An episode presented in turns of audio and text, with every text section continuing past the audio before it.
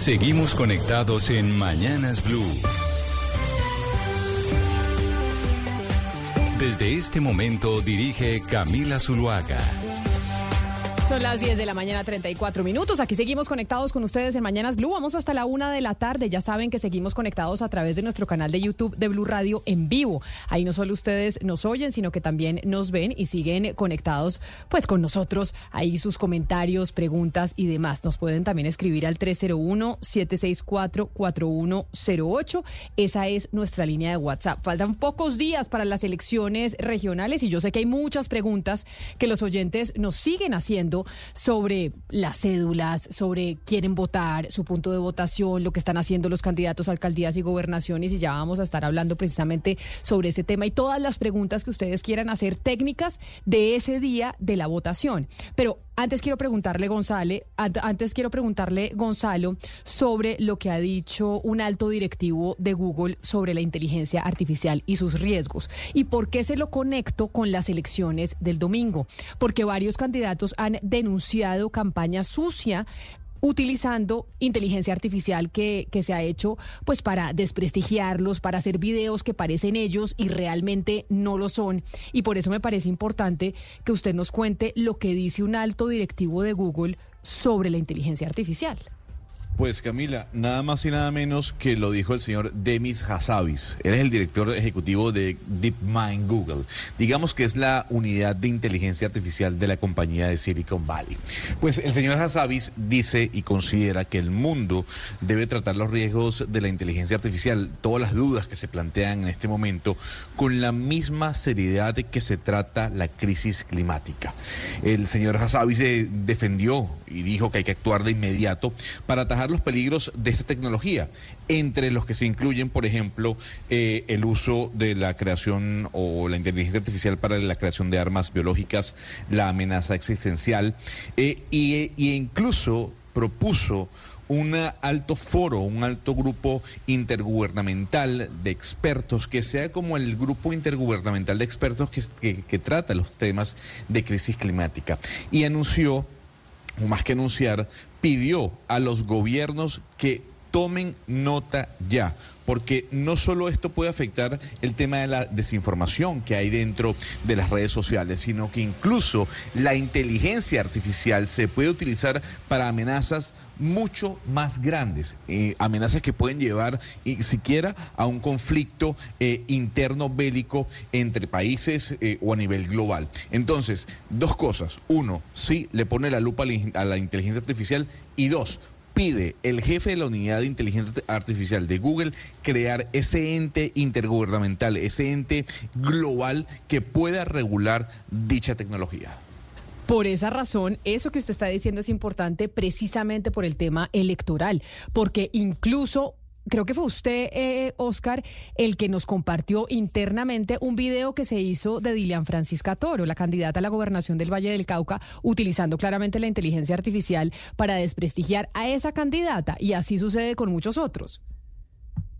Mire, Camila, que me llamó mucho la atención ese video y por eso lo compartimos en el grupo nuestro de, del programa. Pero en, esa, en ese video, Camila, yo, yo hacía una pregunta que me parece pertinente en este momento. En esos casos, si uno tiene que demandar por difamación y por calumnia, porque la información que se suministraba allí es, pues, se, se asume que es calumniosa hasta tanto las autoridades no demuestren lo contrario, no se demuestre lo contrario. En ese caso, cuando se utiliza el recurso de la inteligencia artificial, Camila, ¿cómo procede la persona afectada? Es una pregunta que surge entre tantas como la que usted está planteando esta mañana. Claro, pero uno ahí a quién denuncia. Es que lo que pasa con el tema de la inteligencia artificial es que quien lo, lo hace, hace el video, genera el daño a través de redes sociales y, uno a quién le pregunta, o sea, a quién denuncia. Mucho se critica a los medios de comunicación y a los periodistas y mucha gente, yo sé que varios de los que nos están escribiendo a través de nuestro canal de YouTube de Blue Radio en vivo y a través de nuestra línea de WhatsApp dicen, no, es que las redes sociales nos salvaron de ese dominio y de lo que dicen los medios de comunicación. Sí, por supuesto, las redes sociales han sido maravillosas en muchos aspectos. Pero si dicen algo suyo, ¿usted a quién le reclama? No tiene a quién reclamarle. A usted, un periodista, si usted dice algo mío, Oscar, o algo de cualquier persona, yo lo puedo llamar perfectamente a usted y decirle, hágame el favor y rectifica, porque eso que usted mencionó no es cierto. Y tiene todos los mecanismos legales para hacerlo, pero con la parte digital se ha hecho muy difícil. Pero yo creo, Camila, que se le puede hacer el trazo, hacer el seguimiento a cuál fue el origen de, es decir, dentro de todo lo que es eh, el, pues la, pues toda el trabajo de inteligencia de las autoridades pueden hacerle seguimiento desde qué punto se empezó a, difundir ese audio o esos audios. Yo creo que es la única manera, empezar, pues no por quién lo hizo, pero sí por quién lo difundió. Es decir, cuál es el origen de esa difusión y yo creo que ese puede ser un primer paso, pues es la única manera de hacerle el trazo inicial.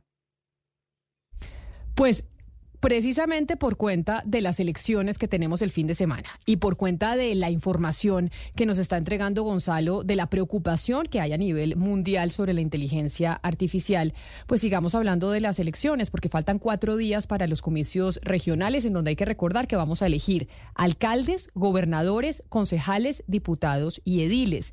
Muchas son las preguntas que nos han hecho los oyentes a lo largo de estos días a través del 301 764 4108 que es nuestra línea de WhatsApp, o también a través de nuestro canal de YouTube de Blue Radio en vivo, que queremos responder precisamente con el delegado de la Registraduría Nacional en temas electorales. Así que si usted tiene alguna pregunta, es momento de que nos la envíe para nosotros podérsela trasladar al doctor Nicolás Farfán, que está a esta hora con nosotros en la línea. Doctor Farfán, bienvenido y mil gracias por acompañarnos hoy en Blue Radio. Muy buenos días, Camila, a ti, a tu mesa de trabajo y a la audiencia. Y entonces, eh, hoy queremos hacer pedagogía, doctor Farfán, porque claramente usted se imaginará que muchos son los ciudadanos que tienen eh, interrogantes y preguntas y cosas faltando eh, pocos días para las elecciones de este fin de semana.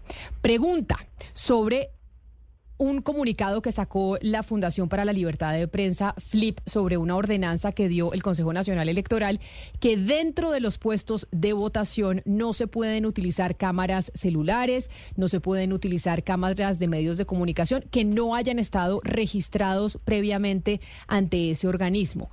¿Esto por qué es así? ¿Qué es lo que se puede utilizar de medios de grabación dentro de los puestos de votación y qué no?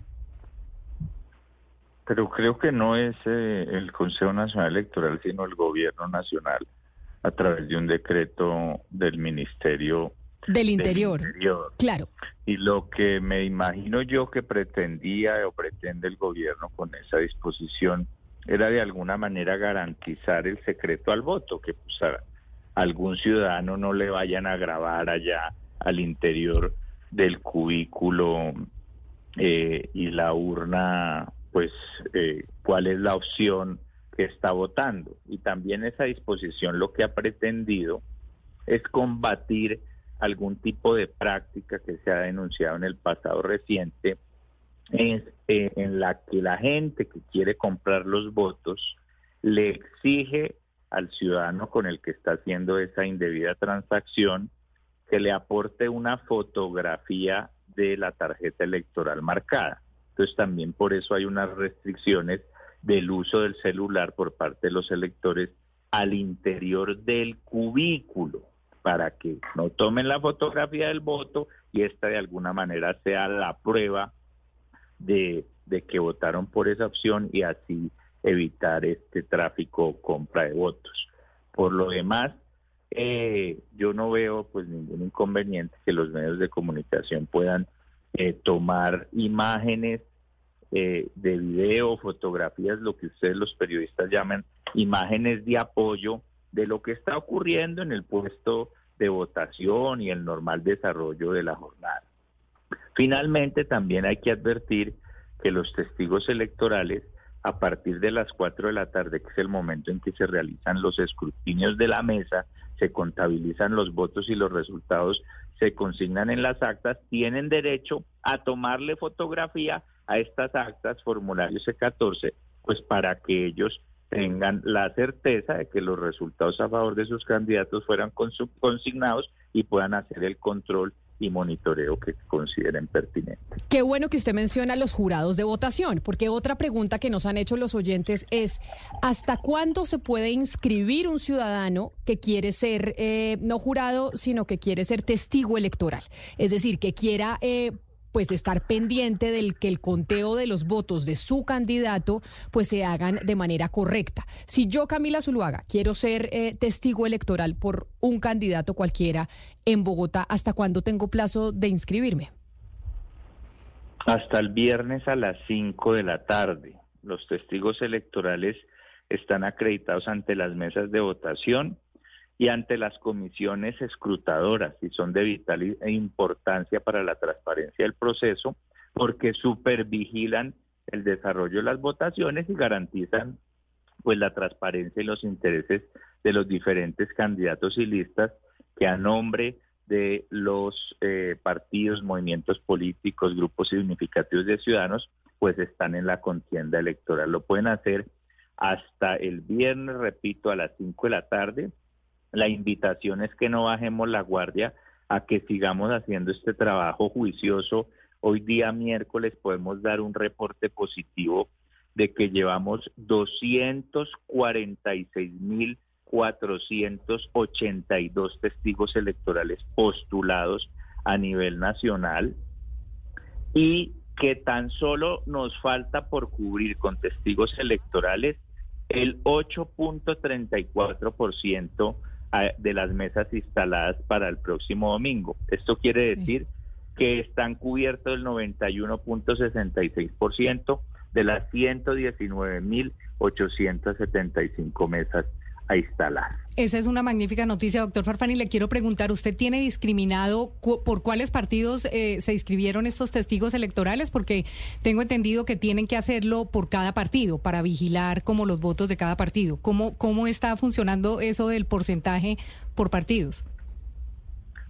Es por partido, movimiento político, grupo significativo o coalición. Digamos que en el ranking de testigos por mesas, hasta ahora, porque esto cambia cada minuto, esto es una plataforma virtual que se alimenta pues a través de los diferentes usuarios y cada minuto va aumentando.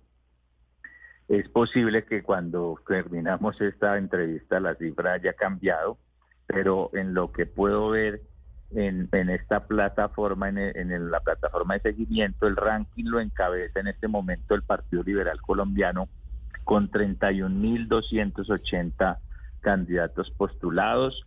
Le sigue el partido de la Unión por la Gente, partido de la U con 26.026 jurados. Después el Centro Democrático con 18.381, después el conservador con 14.000. Y ahí y ahí yo le y ahí yo le pregunto entonces, doctor Farfán, no hay límite, es decir, si uno quiere ser testigo electoral para decir yo como ciudadano quiero verificar que no vaya a haber algún tipo de irregularidad, lo puede hacer. Es decir, no hay límite de testigos electorales. Sí hay un límite y es uno a razón por mesa, por partido, movimiento, grupo o coalición. Pero pues el límite es muy grande porque si hay 36 partidos más las coaliciones que escribieron, más los grupos, y cada uno tendría derecho a tener un testigo en cada una de las 119.875 mesas, pues estamos hablando de una cifra enorme. Claro. Pero, ah, digamos que hay una amplia garantía para que haya eh, eh, representación de las agrupaciones en cada una de las mesas. Pero, doctor Orfan, eso significa que si, por ejemplo, X candidato tiene una coalición de cinco partidos, esos cinco partidos cada uno manda su testigo electoral, o sea que por coalición ese candidato tendría cinco, seis o hasta diez testigos electorales. No, para el caso de las coaliciones tienen derecho a postular un testigo por mesa. Así está establecido en la resolución 1707-2019 del Consejo Nacional Electoral y pues eh, se resulta razonable y lógico, digamos en el caso hipotético de una alcaldía en que se enfrente un candidato avalado por un partido versus un candidato avalado por una coalición que la conforman 10 partidos, pues que haya uno de cada uno, mientras que, que si fuera eh, en la con base a la pregunta, pues habría uno de un partido y diez del otro, o sea, no habría como una igualdad en esta mesa. Hay una pregunta recurrente que están haciendo los oyentes a través de nuestro canal de YouTube de Blue Radio en vivo y también a través de nuestra línea de WhatsApp 301-764-4108. Andrés Arias, por ejemplo, a través de YouTube es uno de los que nos pregunta, ¿cómo será el manejo de los votos para los candidatos inhabilitados? Yo soy jurado y creo que esto se prestará para confusiones y más cuando el Consejo Nacional Electoral dice una cosa y la registraduría dice otra. Es lo que dice Andrés Arias. Entonces, doctor Farfán, porque acá hay una cantidad de candidatos que mm, inhabilitó el Consejo Nacional Electoral, como por ejemplo eh, don Tulio en, en el Valle del Cauca. Él va a salir en el tarjetón y mucha gente dirá, yo voy a votar por él. O lo que pasa en eh, Santa Marta o con Rodolfo Hernández, o bueno, un jurgo de candidatos. ¿Qué pasa con esos candidatos que salen en el tarjetón? Y la gente marca el voto por ellos. Bueno, ahí es importante mencionar que, el Consejo Nacional Electoral y la registraduría en este punto estamos diciendo exactamente lo mismo. Y es lo siguiente, como ustedes entenderán, hay un momento en que hay que hacer un corte respecto al censo y a los candidatos para iniciar la producción e impresión de los instrumentos de votación y después distribuirlos a nivel nacional. Porque si dejamos abierto cuándo es la definición de quiénes son o no los candidatos, pues nunca habría una base de datos definitiva ni tarjetas electorales. Entonces, ¿cuándo fue ese límite? Según la ley, las modificaciones por revocatoria de inscripción se podían hacer hasta un mes antes de la elección, el 29 de septiembre, razón por la cual la registraduría inició la impresión de los documentos electorales el 30 de septiembre. Sin embargo, posterior a esa fecha, se produjeron revocatorias de inscripciones, como algunos de los ejemplos que usted me señala. Eso quiere decir que en los instrumentos de votación, tarjetas electorales, cuadernillos y formularios C14 o actas de jurado de votación, aparecen candidatos que fueron revocados por el Consejo Nacional Electoral. Con base en eso, la instrucción clara que hemos dicho es la siguiente. Para los jurados de votación, ellos deben escrutar los votos que encuentren en esas tarjetas electorales, escrutarlos y consignarlos en el acta de la mesa. Porque Camila, son 800 mil jurados, no podemos generar el caos a nivel nacional de que los ciudadanos empiecen a decir, bueno, ¿y este está revocado o no revocado? Eso sería caótico. Entonces ellos deben escrutarlo en las mesas y consignar los resultados en las actas. Pero ¿qué ha dicho el Consejo Electoral? Que serán las comisiones escrutadoras, las comisiones escrutadoras, las encargadas de contabilizar esos votos marcados por los ciudadanos por candidatos que fueron revocados y trasladarlos a lo que se denomina la tarjeta no marcada o el voto claro, no marcado. pero entonces eso quiere decir, doctor Farfán, que el Consejo Nacional Electoral dice que esos no son votos válidos. Entiendo eso, pero quiere decir entonces que el domingo sí vamos a tener un preconteo de los candidatos que aparecen en el tarjetón y que el eh, Consejo Nacional Electoral les revocó sus candidaturas. Sí es cierto que oficialmente se va a saber el lunes, pero vamos a tener un preconteo por, por esos candidatos y eso sin duda alguna pues es un hecho político porque imagínese que uno de esos candidatos en, en el preconteo de los votos del domingo termine ganando la elección. Esa, la, la, respuesta es que sí, que esos votos van a ser preconteados. Recordemos que el preconteo no tiene carácter oficial, es eh, meramente informativo y que el resultado electoral se consolida de forma oficial es en las comisiones escrutadoras. De que sí, de que eso puede generar algún tipo de duda en la ciudadanía, yo comparto su apreciación, pero es una reflexión que debemos hacer de nuestro sistema electoral y de los tiempos y la oportunidad para revocar las inscripciones. Ahí le tengo entonces, Oscar, y el doctor Farfán nos da la explicación que vamos a tener, puede ser, un hecho político importante el domingo, porque se van a contar los votos de aquellos candidatos que revocó su candidatura al Consejo Nacional Electoral y que están en el tarjetón.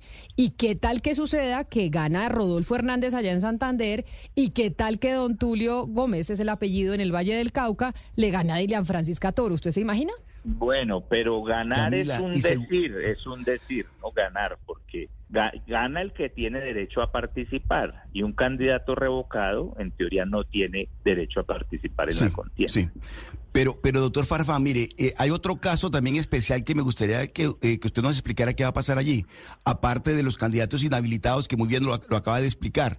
Aquellos candidatos, doctor Farfán, que se retiraron de la contienda electoral, el caso del doctor Julián Bedoya, por ejemplo, en Antioquia, que se retiró como candidato a la gobernación del, departamento y se sumó a la campaña del doctor Luis Pérez, pero va a aparecer en el tarjetón.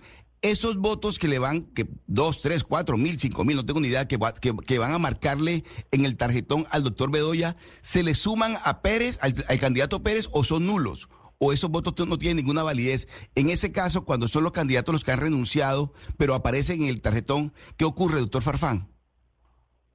La respuesta es que no, no se le suman al candidato que se adhirió el que haya renunciado. Y volvemos al mismo punto es un tema de tiempos y de logística. Hay algún momento en que yo tengo que definir los candidatos para poder hacer la impresión de las tarjetas electorales. En el caso de las renuncias, la doctrina del Consejo Nacional Electoral dijo que la registraduría, en cuanto pudiera materialmente, excluyera a los candidatos que habían renunciado y la fecha que fijó y publicó y para conocimiento de todos los candidatos y actores políticos se hizo con, con antelación, señaló el 8 de septiembre como la fecha límite para tramitar renuncias. Es decir, que en los instrumentos de votación no aparecen los candidatos que renunciaron hasta el 8 de septiembre, pero los que lo hicieron de forma posterior, pues sí aparecerán en los instrumentos de votación. ¿Y serán votos válidos o serán votos nulos? Porque ese sí es un candidato que podía ser eh, aspirar, pero tomó la decisión de retirarse. Pero sin embargo, no es el Consejo Nacional Electoral el que le dijo que no podía ser candidato. ¿Esos serán votos válidos o nulos?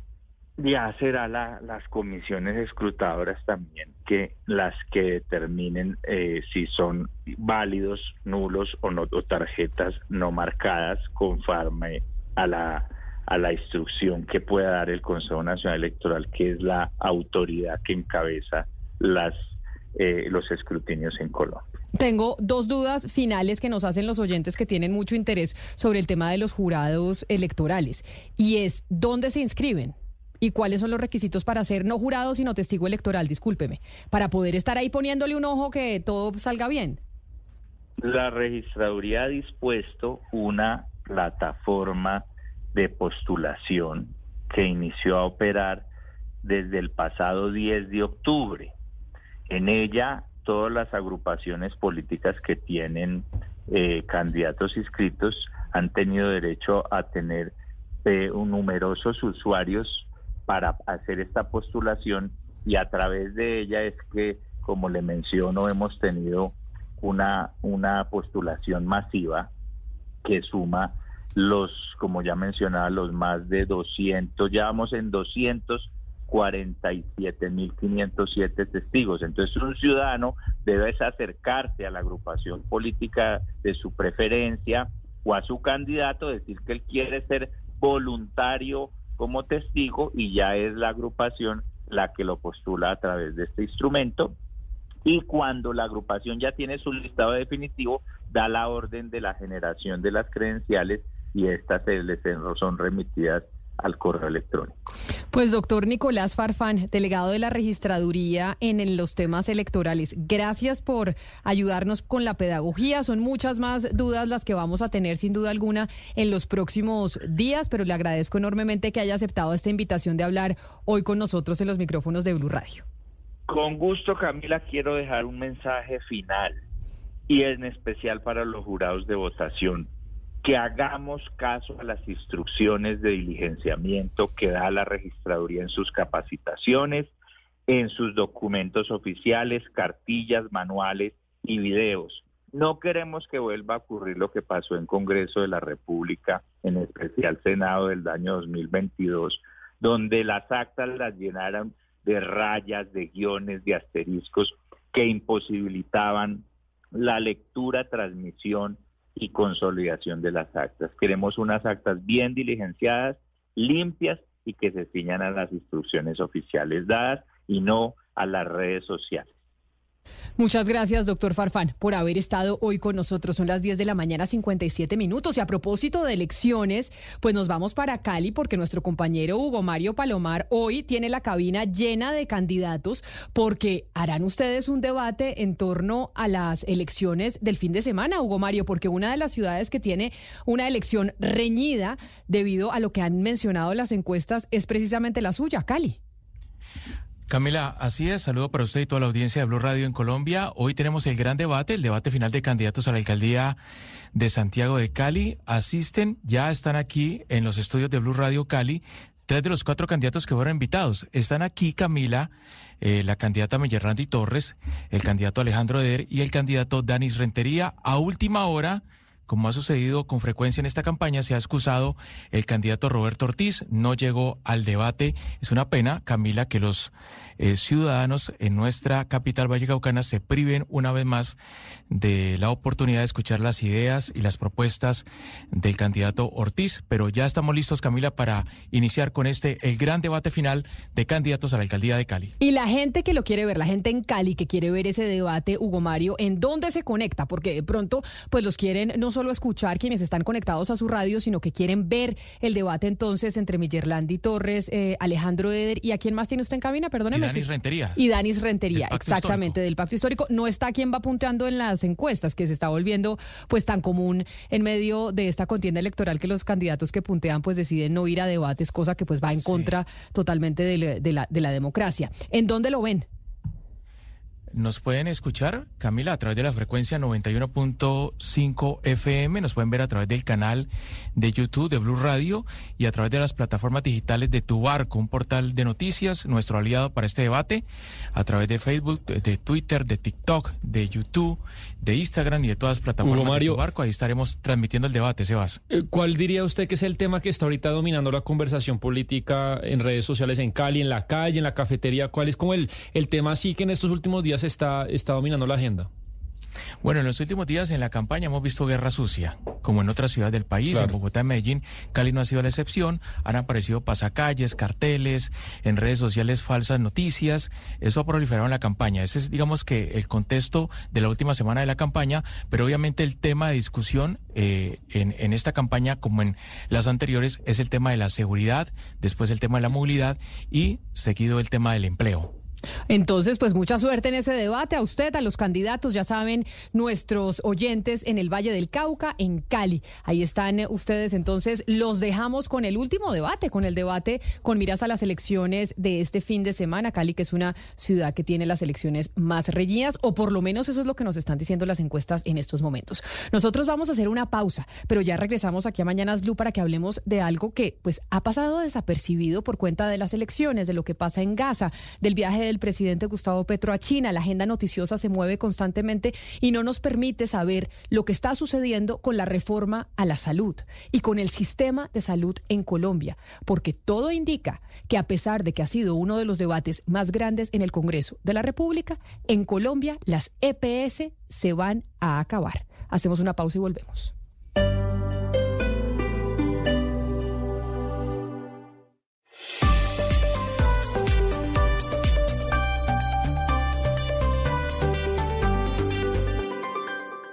Estás escuchando Blue Radio y bluradio.com.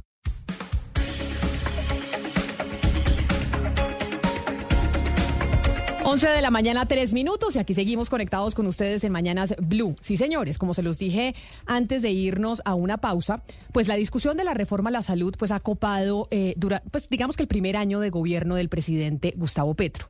Y en estos momentos, en donde estamos a puertas de las elecciones regionales, cuando tenemos un conflicto internacional, no solo en la franja de Gaza, sino también en Ucrania, y el presidente Gustavo Petro viaja a China, se nos olvidó la reforma a la salud. Pero recordemos que a finales de agosto se conoció una carta en donde tres de las EPS más grandes del país, que son Sanitas, Sura y Compensar, alertaban sobre la difícil situación financiera que están atravesando por la deuda que tiene el gobierno con las entidades desde hace mucho tiempo. Además, mencionaban puntos claves que pues que debían revisarse para que los recursos asignados cubrieran realmente la necesidad del sistema. Por eso quiero saludar hasta ahora a la presidenta de ASEMI, Ana María Vesga, que es esa asociación, ese gremio que agrupa a las EPS en Colombia. Doctora Vesga, bienvenida. Mañanas Blue, mil gracias por estar con nosotros y por atendernos el día de hoy. Camila, buenos días para usted y para todos los oyentes. Yo sé, doctora Vesga, que a usted le sorprende que yo haya dicho que muy probablemente las EPS se van a acabar, a pesar de que eso pues no se ha pasado, no se ha aprobado en la reforma a la salud.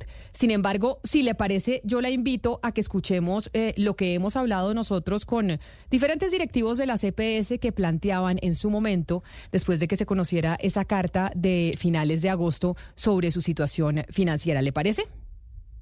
Claro que sí. Entonces, empecemos. El 27 de agosto nosotros hablamos con Carlos Alberto González, que es el vicepresidente de Seguros Obligatorios de Sura, sobre las crisis de las EPS y sobre el caso puntual de esa EPS, que es una de las más grandes del país. Esto nos decía el eh, doctor González.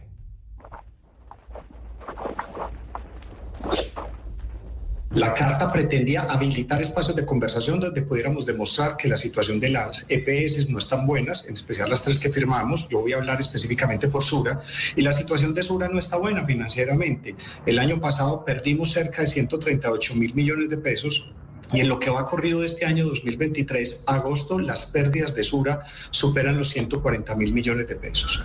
Eso habla de uno de los puntos que hablamos en la carta, y es que la UPC está siendo insuficiente para gestionar bien toda la demanda de los servicios que está teniendo la población en general. Ese es el punto más álgido que tiene actualmente eh, las EPS, en el caso de nosotros, y lo que nos está pasando, como tú muy bien lo dices, esas pérdidas las estamos asumiendo con el patrimonio propio de la compañía. Y si las cosas siguen como van, antes de terminar el año, pudiéramos tener patrimonio cero. Ahí entonces estábamos escuchando al doctor González, eh, al, no, al doctor Carlos Alberto González de Sura. Ahora quiero, doctora Vesga, que escuche lo que hablamos también para esa época en agosto con el presidente de EPS Sanitas, Juan Pablo Rueda. También sobre la situación financiera de esa EPS, que además pues planteaba en, en ese momento el doctor Rueda que para noviembre las cosas podían estar pues eh, muy delicadas si el gobierno nacional no hacía los desembolsos que ellos estaban solicitando. Las EPS, eh, para, para enfrentarla como la, las contingencias normales que tiene un sistema de salud que tiene altibajos, tenemos como dos fuentes de, soporte, eh, dos tanques de oxígeno, digo yo, para, para poder enfrentar esas variaciones que se presentan en la siniestralidad. El, primero de ellos eh, es el patrimonio. Y eh, la, la, insuficiencia de la UPC, que era lo que iba a mencionar ahora y tal vez ahora aclaro un poco, pero la insuficiencia de la UPC que se presentó después de la pandemia por varias razones, eh, agotó nuestro patrimonio. Digamos que realmente el ingreso eh, no, no fue suficiente para financiar los costos de atención del 2022 hacia acá y tuvimos que recurrir a nuestro patrimonio para pagar esos servicios de salud adicionales. Eh, y desde hace unos meses Tuvimos que echar mano también del segundo tanque de oxígeno, que es nuestra reserva técnica, la reserva que tenemos para pagar los servicios que aún no nos han facturado. Entonces, eh, empezamos a echar mano de esa segunda reserva que tenemos allí y cuando proyectamos de mantenerse esta situación, lo que vamos a ver es que esa reserva técnica se puede agotar antes de que de que termine este año y nuestros cálculos es que en el mes de septiembre tendríamos un problema real de caja para empezar a atender las obligaciones de pago eh, hacia los prestadores. Cuando lo, que lo que ocurrirá en septiembre, si no hay una corrección, es que va, va, vamos a dejar de pagarle a tiempo y de pronto en algún momento más adelante vamos a dejar de pagarle completo a nuestros prestadores. Y de allí en adelante, la historia natural de esto es que el prestador llega un momento en que ya no me quiere atender los usuarios. Entonces, en este momento, eh, por lo menos Sanitas, y estoy seguro que las tres veces que firmamos, cumplimos nuestras obligaciones de pago a tiempo, cumplimos con la atención de los usuarios, pero sabemos que financieramente vamos a tener un problema real de caja eh, para el mes de septiembre y lo que hicimos fue alertar al gobierno para que no empiece a darse ya ese declive en el que finalmente el último afectado es el usuario. Esto no significa que vaya a haber un momento un día particular en, la que, en el que deje de haber atención. Acá empieza es un proceso que queremos evitar y que es el desafortunado proceso que han seguido muchas de las entidades que han terminado intervenidas y liquidadas y en el fondo no queremos que esa sea la, lo que ocurra particularmente con nuestros usuarios. Decía el doctor Rueda, y le pregunto entonces, doctora Vesga, presidente de ASEMI, que si no se corregían las cosas, eh, pues podía entrar la EPS Sanitas en un proceso que han eh, vivido otras EPS, que es el de la intervención y el de la liquidación. Sanitas tiene 6 millones de usuarios aproximadamente en Colombia. ¿Qué ha pasado y cuál ha sido la respuesta del gobierno de agosto para acá, cuando eso que usted acaba de escuchar del doctor Rueda era el panorama que nos pintaba de la EPS en, eh, pues en términos financieros? Pues Camila, creo que lo que hemos escuchado es un, reflejo de lo que viven las demás EPS, como usted bien lo indicó, pues esto, esa conversación se origina por una comunicación de tres EPS que finalmente son las que eh, eh, se adelantan a hacer una advertencia al gobierno sobre lo que es una situación de sistema y de, y de las demás aseguradoras que están presentes en el sistema de salud colombiano. Eh, esa es la cronología. Cuando ellos envían esa comunicación al ministerio, da lugar a unas mesas de trabajo para revisión de la UPC que se suceden durante el mes de agosto, también a unas mesas de conciliación con la ADRES para revisar las cuentas. Y el gobierno queda con un compromiso de volver nuevamente a, las EPS con el análisis de suficiencia, con el análisis de revisión presupuestal, de cara a qué? Pues evidentemente eh, se espera a la acción concreta de ajustar la UPC de cara al año 2024, a ayudar a reparar el daño patrimonial que han sufrido las EPS, porque como bien lo explicaba el doctor Rueda, pues cuando la UPC es insuficiente, ellas necesitan empezar a echar mano de sus patrimonios y sus reservas técnicas y la única forma posible o el único tanque de oxígeno, refraseándolo a él que existe, pues es que el Estado colombiano reconozca el mayor gasto en que han incurrido las EPS. Claro, pero entonces... Hasta el momento eso no ha sucedido. Entonces, como no ha sucedido que el gobierno nacional y el Ministerio de Salud reconocen ese gasto, el vaticinio que hacía a finales de agosto el doctor Rueda, presidente de Sanitas, una entidad, una EPS que tiene 6 millones de usuarios, es que entonces pueden entrar en eh, intervención y que podría haber una intervención por la situación financiera en la que se encuentra Sanitas en estos momentos?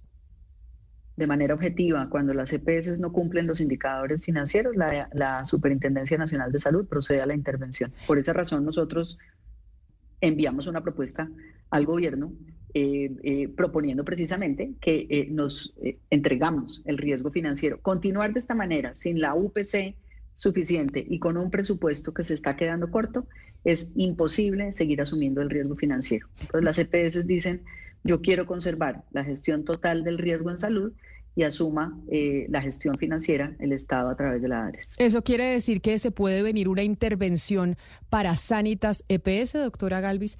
Doctora Vesga, perdóneme. Claro, para, para Sanitas y para todas las demás que están en la misma situación de, de incumplimiento o próximas a incumplir esos indicadores con los que las mide la Superintendencia Nacional de Salud. Y precisamente como entonces está el fantasma de la intervención para EPS Sanitas por cuenta de la situación financiera en la que se encuentra. Muchos, oyentes de los 6 millones de usuarios que tiene esa EPS, que es una de las más grandes del país, ¿qué es lo que pueden esperar si eso sucede? Cuando a usted lo intervienen, cuando la EPS a la que usted pertenece es intervenida por el Estado por temas de solvencia económica, ¿eso qué significa para el usuario? Bueno, hay que decir que los procesos de intervención tienen tiempos, digamos que de cara al usuario lo que sucedería, como ha venido sucediendo en los procesos que han, que han pasado en los últimos años, lo primero que sucede es que la, la, superintendencia entra a administrar eh, la EPS, eso no tiene, digamos, afectación ni traslado, no tiene traslado para los usuarios, es distinto cuando ya lo que hay es una orden de liquidación, como también lo hemos visto, en donde sí hay que mover, eh, y el ministerio lo hace, toda esa población entre las EPS eh, que quedan. Entonces, eh, pues siempre todos esos procesos lastiman, desde luego, la oportunidad y la atención a los usuarios y es lo que uno debe evitar y lo que precisamente por eso hemos de manera insistente insistido al gobierno en que por favor hagan ese análisis completo de la suficiencia presupuestal para evitar llegar a una situación de esta naturaleza. Pero quisiera molestarla porque nos aporte más detalle de en qué va eso, porque esta carta ya va a cumplir dos meses del Ministerio de Salud, lo que nosotros nos contaron es que se abrieron tres mesas técnicas y que supuestamente dicen ellos, porque pues entrevistar al doctor Jaramillo ha sido muy complicado, dicen que ustedes se demoraron en, mandar unos reportes financieros que ellos necesitaban para hacer la evaluación. Esta consulta yo la hice hace más o menos 20 días, pero uno siente que, esto está muy lento. Digamos, si, ustedes dicen que el tema financiero es muy urgente, que es ya, ¿en qué está eso? Porque no hay respuesta. Es decir, ¿a usted qué le han dicho en esta semana, por ejemplo? Absolutamente nada, absolutamente nada. Nosotros tuvimos unas, fueron varias reuniones porque adicionalmente, pues eh, en el caso de, de ASEMI son 11 EPS, también se reunieron las EPS del régimen subsidiado con el ministerio, se hizo ese ejercicio detallado, se enviaron al ministerio los reportes de la información del periodo 2019-2023 como ellos lo solicitaron al mayor nivel de detalle. De eso, eh, desde la última mesa ya ha pasado un mes, desde la última, desde la primera, 40, eh, 45 días. Eh, no ha habido ninguna respuesta. la semana anterior tuvimos la discusión del presupuesto general de la Nación, donde ya uno advierte cuál es el, el dinero que va a ir para el aseguramiento y, no estamos viendo que en el esfuerzo que está pidiendo o que haya pedido el Ministerio de Salud al Ministerio de Hacienda para eh, la UPC del 2024 se esté reflejando la necesidad precisamente de reconocer ese mayor gasto y, de, y como dije hace unos minutos, de poder recortar el, el, desfase patrimonial que han tenido las EPS durante estos años. Y por eso, doctora Vesga, presidenta de ASEMI, es que yo iniciaba esta conversación con usted diciendo que a pesar de que no se ha aprobado en la reforma a la salud en el Congreso de la República la desaparición de las EPS, es casi un hecho que estas van a desaparecer. ¿Y por qué se lo digo? Porque usted nos está diciendo la situación de Sanitas, que además no lo había dicho su propio presidente hace un mes más o menos en estos micrófonos y que existe la posibilidad de una intervención. Esa es una de las EPS más grandes del país. Pero hay otra, que es la EPS Sura, que en octubre compartió este video que es un poco más largo de cuatro minutos. Yo le voy a poner solo un fragmento en donde asumen que ya están dispuestos desde Sura a dejar de ser una EPS y ser una gestora de salud, que es precisamente lo que quiere el gobierno nacional, que las EPS no manejen recursos públicos, sino que simplemente se conviertan en gestoras de salud. Ponga por favor usted atención al video que compartió en octubre, principios de octubre, la vicepresidenta de la EPS Sura para sus afiliados. Estamos de acuerdo en que las EPS debemos transformarnos y creemos que ser gestoras de salud y vida es una oportunidad para que la atención primaria en salud se fortalezca y sea el eje del sistema. Una atención primaria que va desde la promoción de la salud y su cuidado, pasando por la prevención hasta el tratamiento de la enfermedad, llevando bienestar a todos los territorios de Colombia. Si bien la reforma plantea los CAPS, Centros de Atención Primaria en Salud, como los responsables de la atención y a las gestoras de salud y vida como encargadas del nivel complementario, en EPS Sura proponemos que los CAPS se concentren en la atención en salud, en la prestación de los servicios de salud y las entidades gestoras asuman la responsabilidad de representar a los usuarios, de conocerlos en detalle y así, con una visión más amplia, cuidar la pertinencia de las intervenciones individuales y colectivas, estableciendo modelos, rutas y redes de atención y aportando a la gestión de aquellos asuntos que influyen en la salud pública. Como le decía, este es un video de un poco más de cuatro minutos, pero este punto es fundamental porque una de las EPS más grandes del país, que es Sura, que además también firmó esa carta de la que estamos haciendo referencia hace dos meses, planteando la situación financiera, escuchaba usted además eh, lo que nos decía en eh, su momento el eh, vicepresidente Carlos Alberto González de Seguros Obligatorios de Sura, lo que nos decía hace dos meses, el hecho de que Sura esté ya asumiendo que va a ser gestora de salud y, yo, y ya no más EPS implica que, más allá de lo que pasa en la reforma, pues casi casi que las EPS ya están dispuestas a desaparecer. ¿O me equivoco, doctora Vesga?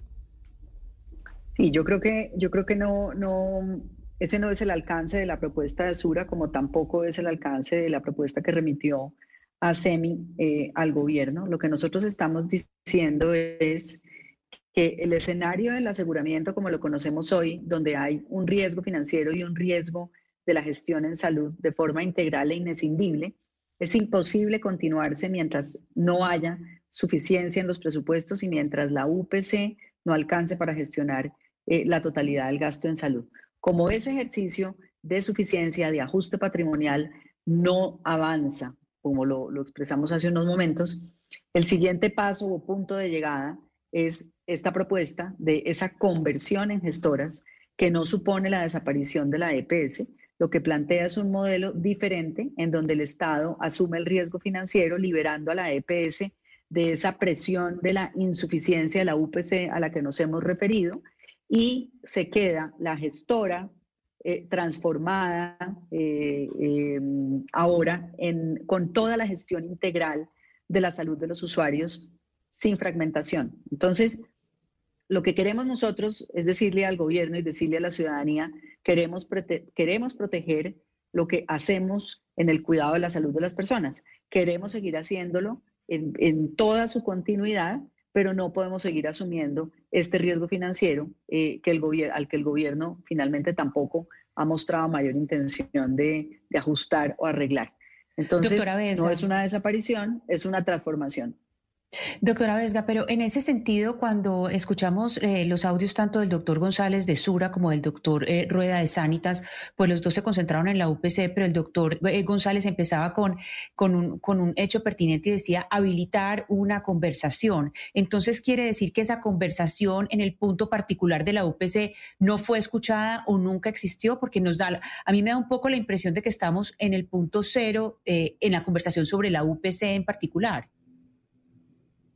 Sobre la UPC no hemos tenido respuesta del gobierno a un ejercicio técnico que se hizo, donde se presentó, como les dije, toda la información. El ministerio tenía el compromiso de volver con las EPS. Al momento eso no ha sucedido. Pero ¿por qué, cree, ¿por qué cree, doctora Vesga, que hay? Es decir, es que ya llevamos, ¿cuánto? Dos meses de esa carta. ¿Por qué ese, ese punto que es eh, neural de la UPC, pues, y que es prácticamente la, la, base de la conversación, ¿por qué no se ha tocado? ¿Qué les han dicho o simplemente no se ha mencionado? No entiendo. Yo me atrevo, me atrevo a decir que eh, eso es parte, o más bien es un reflejo de, de lo que ha expresado el gobierno de manera consistente sobre su deseo de que las EPS no administren los recursos de la salud. Entonces, creo que el objetivo para ellos no es ajustar la UPC y hacer ese reconocimiento patrimonial para que las EPS continúen administrando los recursos, eh, sino que estamos caminando hacia lo que ellos originalmente y repito consistentemente han planteado. Las EPS no pueden seguir administrando los recursos y están siendo consistentes con eso.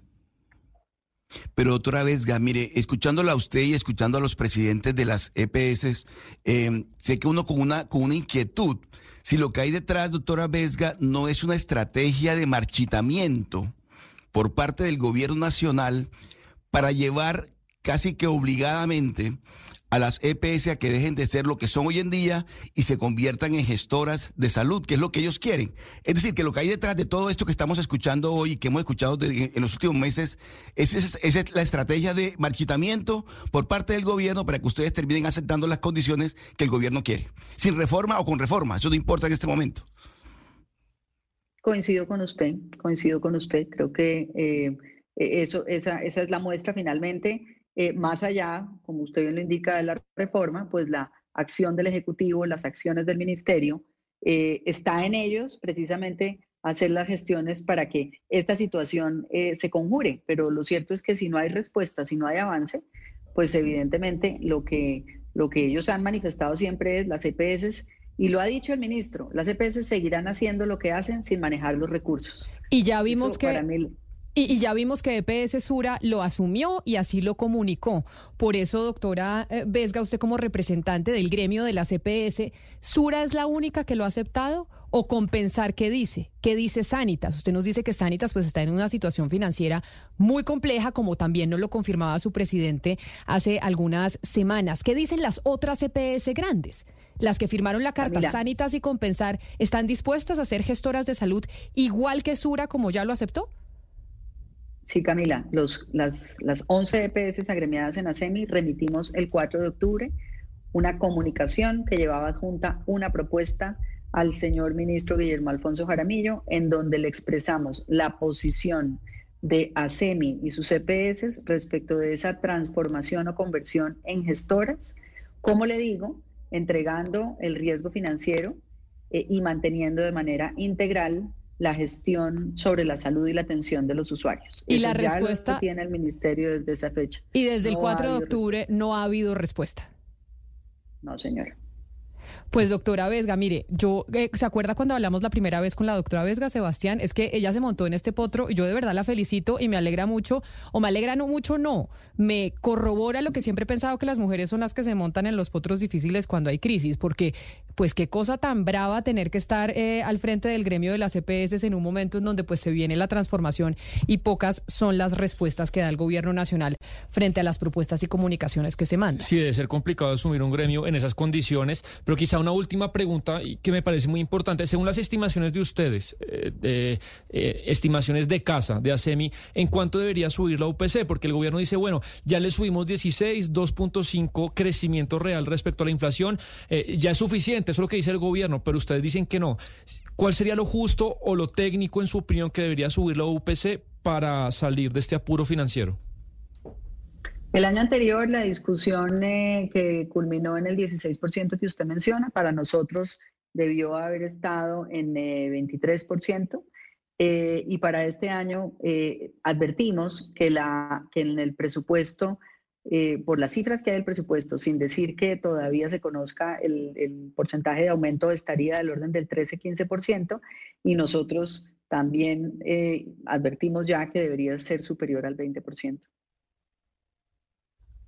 Ana Cristina, una última pregunta creo que tenía usted. Sí, eh, yo le quería preguntar a la doctora Vesga, pues que si todo esto ha pasado, Camila, sin estar del todo aprobada la reforma a la salud, pues cuál es el panorama que nos espera. Bueno, tenemos la semana entrante el reinicio de la discusión en la Cámara. Eh, seguimos eh, batallando eh, artículo por artículo porque empezaremos la discusión de los, digamos, los capítulos más sensibles. Y nosotros creemos que el escenario sigue siendo el Congreso de la República, sigue siendo el, el debate, sigue siendo la posibilidad de llevar allí con el mayor nivel de tecnicismo y rigor lo que requiere realmente el sistema y confiamos en que si se pasa en eh, plenaria de Cámara el proyecto como va, tengamos un mejor escenario deliberativo en el, en el Senado, que es lo que continuaría en el mes de noviembre. Y todas estas propuestas, pues las estamos llevando allí. Pues es la doctora Ana María Vesga, presidenta de ASEMI. Mil gracias, doctora Vesga. Como le decía, uno, pues por montarse en este potro que cuando usted tomó la decisión y la entrevistábamos por primera vez que llegaba a este gremio, le decíamos que porque había tomado la decisión de meterse en este chicharrón.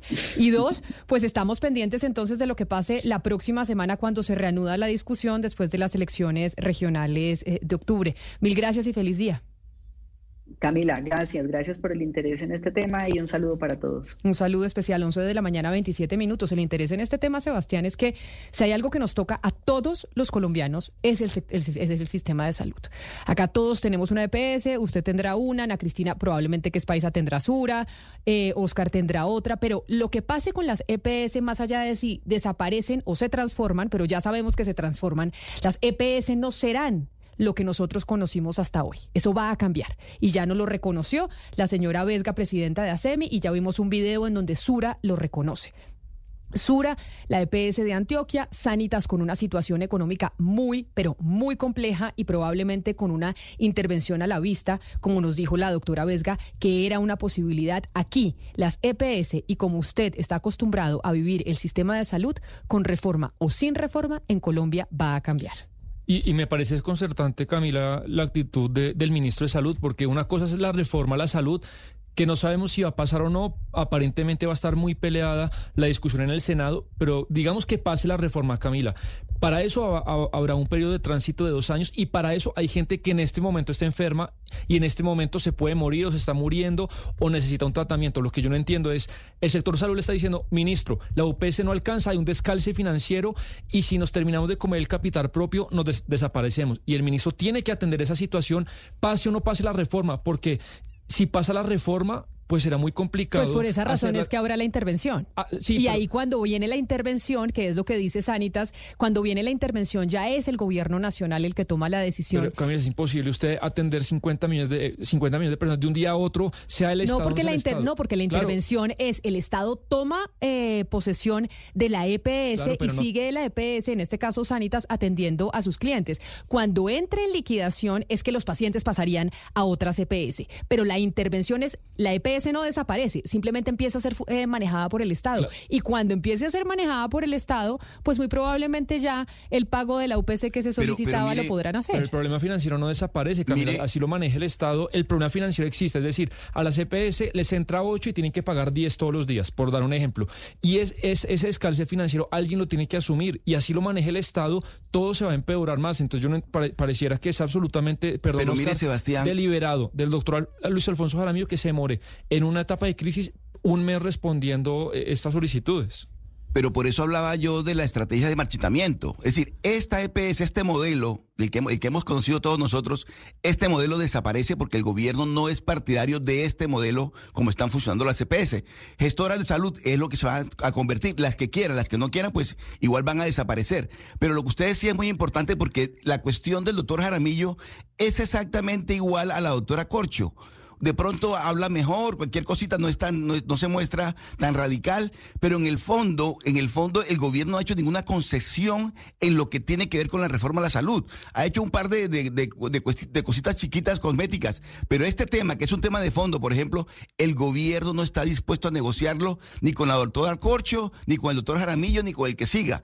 Es un tema de fondo en el gobierno nacional. Y ahora, yo creo que hablando del panorama político que se viene después del 29 de octubre, después de este domingo de elecciones, yo creo que el gobierno logró ajustar algunas cargas en el Congreso, sobre todo con el Partido Liberal y con el Partido de la U, que le va a permitir darle un tránsito más amigable a esta reforma, sobre todo en el Senado, que es donde está más complicada. Yo pensaría que después del 29 de octubre, independientemente de lo que estamos conversando hoy, la, reforma a la salud, y e- entre otras, va a tener un, tránsito mucho más amigable en el Congreso. Sí, claro, Oscar, eso que usted menciona es muy importante porque aquí hay dos trayectos paralelos. Por un lado es la conversación política y por otro lado es lo que está pasando en las EPS. Entonces uno puede pensar, es que Sura se entregó.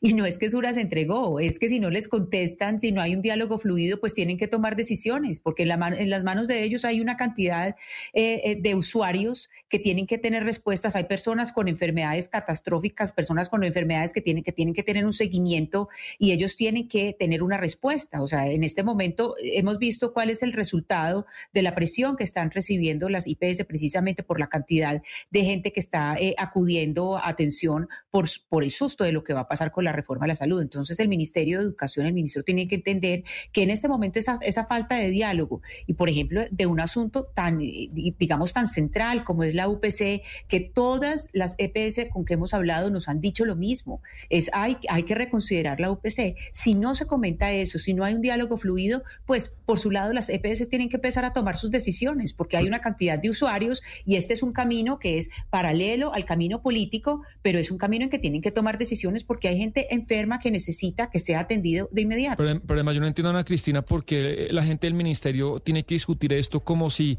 fuera en una cueva, algo escondido, algo ultra secreto, donde hay un debate técnico que es legítimo. El gobierno dice que la UPC es suficiente y que hay una mala gestión y las CPC dicen que no, que por el tema del COVID, que por la inflación, que por diferentes factores, pues el gasto en salud para los colombianos cada día es mayor. Bueno, demos el debate técnico, ideológico, político y hagamos mesas con gente del sector salud, con gente del gobierno el país llega a una conclusión si la UPC es suficiente o no. Pero esta cosa de Camila está en una cueva, no respondemos. Si ustedes gobierno tienen la razón, pues nos den, nos- siéntense y nos dan los números. Y porque eso, eso eh, técnicamente y científicamente se puede saber si el gasto en salud es suficiente o no. Por ejemplo, le tengo un estudio muy famoso de gente de Stanford, de Harvard y la Universidad Nacional que yo consulté que concluyen que no, que la UPC es insuficiente. Esa es una voz, no digo que sea la verdad, pero hay muchas, pero el gobierno en una cueva con sus eh, técnicos metidos no responden.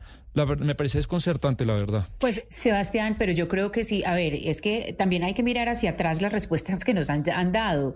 Y esto de la UPC lo han dicho absolutamente todas las EPS con que hemos Sí. hablado, todas han hablado de la UPC. Hemos hablado con otras personas como el exministro eh, de Educación, pero exministro de Salud durante muchos años, Alejandro Gaviria. El primer tema que tocó fue la UPC. Entonces, no es que sea aislado el estudio del que usted está hablando, es que es el asunto central para empezar la conversación. Y esta carta lleva ya dos meses y el, y el asunto central no se ha tratado, uno de los asuntos, o por lo menos uno de los asuntos centrales no se ha tratado. Y no solo esa carta que lleva dos meses, Ana Cristina, la carta que nos confirmó también la doctora Vesga que se mandó el 4 de octubre, en donde las EPS ya asumieron, perfecto no manejamos dinero público, lo maneja el Estado. El, el ADRES es la que va a manejar la plata de la salud en Colombia. Con reforma o sin reforma, probablemente eso es lo que va a suceder. Las EPS se van a transformar y van a dejar de ser lo que eran. Esa carta que enviaron el 4 de octubre, hoy estamos a 25, es decir, hace 21 días, no ha tenido respuesta de parte del gobierno nacional ni del ministerio. No ha tenido respuesta. Y la gran pregunta que tenemos que hacer nosotros los usuarios al gobierno nacional es, oigan, den una respuesta para que nos expliquen cómo va a ser el sistema de salud. Es que ya son muchos los oyentes que nos han escrito a, a nosotros aquí en Blue Radio sobre la escasez de los medicamentos. No se están dando medicamentos, sobre la no autorización de procedimientos, sobre la crisis que están viviendo eh, algunas EPS por cuenta de que tienen una crisis financiera debido a que dicen ellas, el gobierno no les paga y no les ha actualizado la UPC y, no les da la plata. para poder seguir con los tratamientos. Y súmele que esta zozobra, esta discusión que tenemos en los medios y, en todas partes se da, pues llega a las familias y por eso nos han contado que están represados muchos de los tratamientos y de las citas, Camila, porque la gente dice, bueno, hay certidumbre, habrá reforma o no, ¿qué está pasando? Las CPS dicen que no hay plata, pues bueno, yo me tenía que hacer una cita en enero, pues me la hago ya. Y así, pues la demanda se ha concentrado mucho en estos meses y por eso si usted que nos está oyendo y las citas se han demorado mucho más que antes, pues esa es la principal razón, según nos han dicho los especialistas. Pues la otra semana, después de las elecciones del domingo, se reanuda la discusión sobre la reforma a la salud en el Congreso de la República, en la Cámara de Representantes.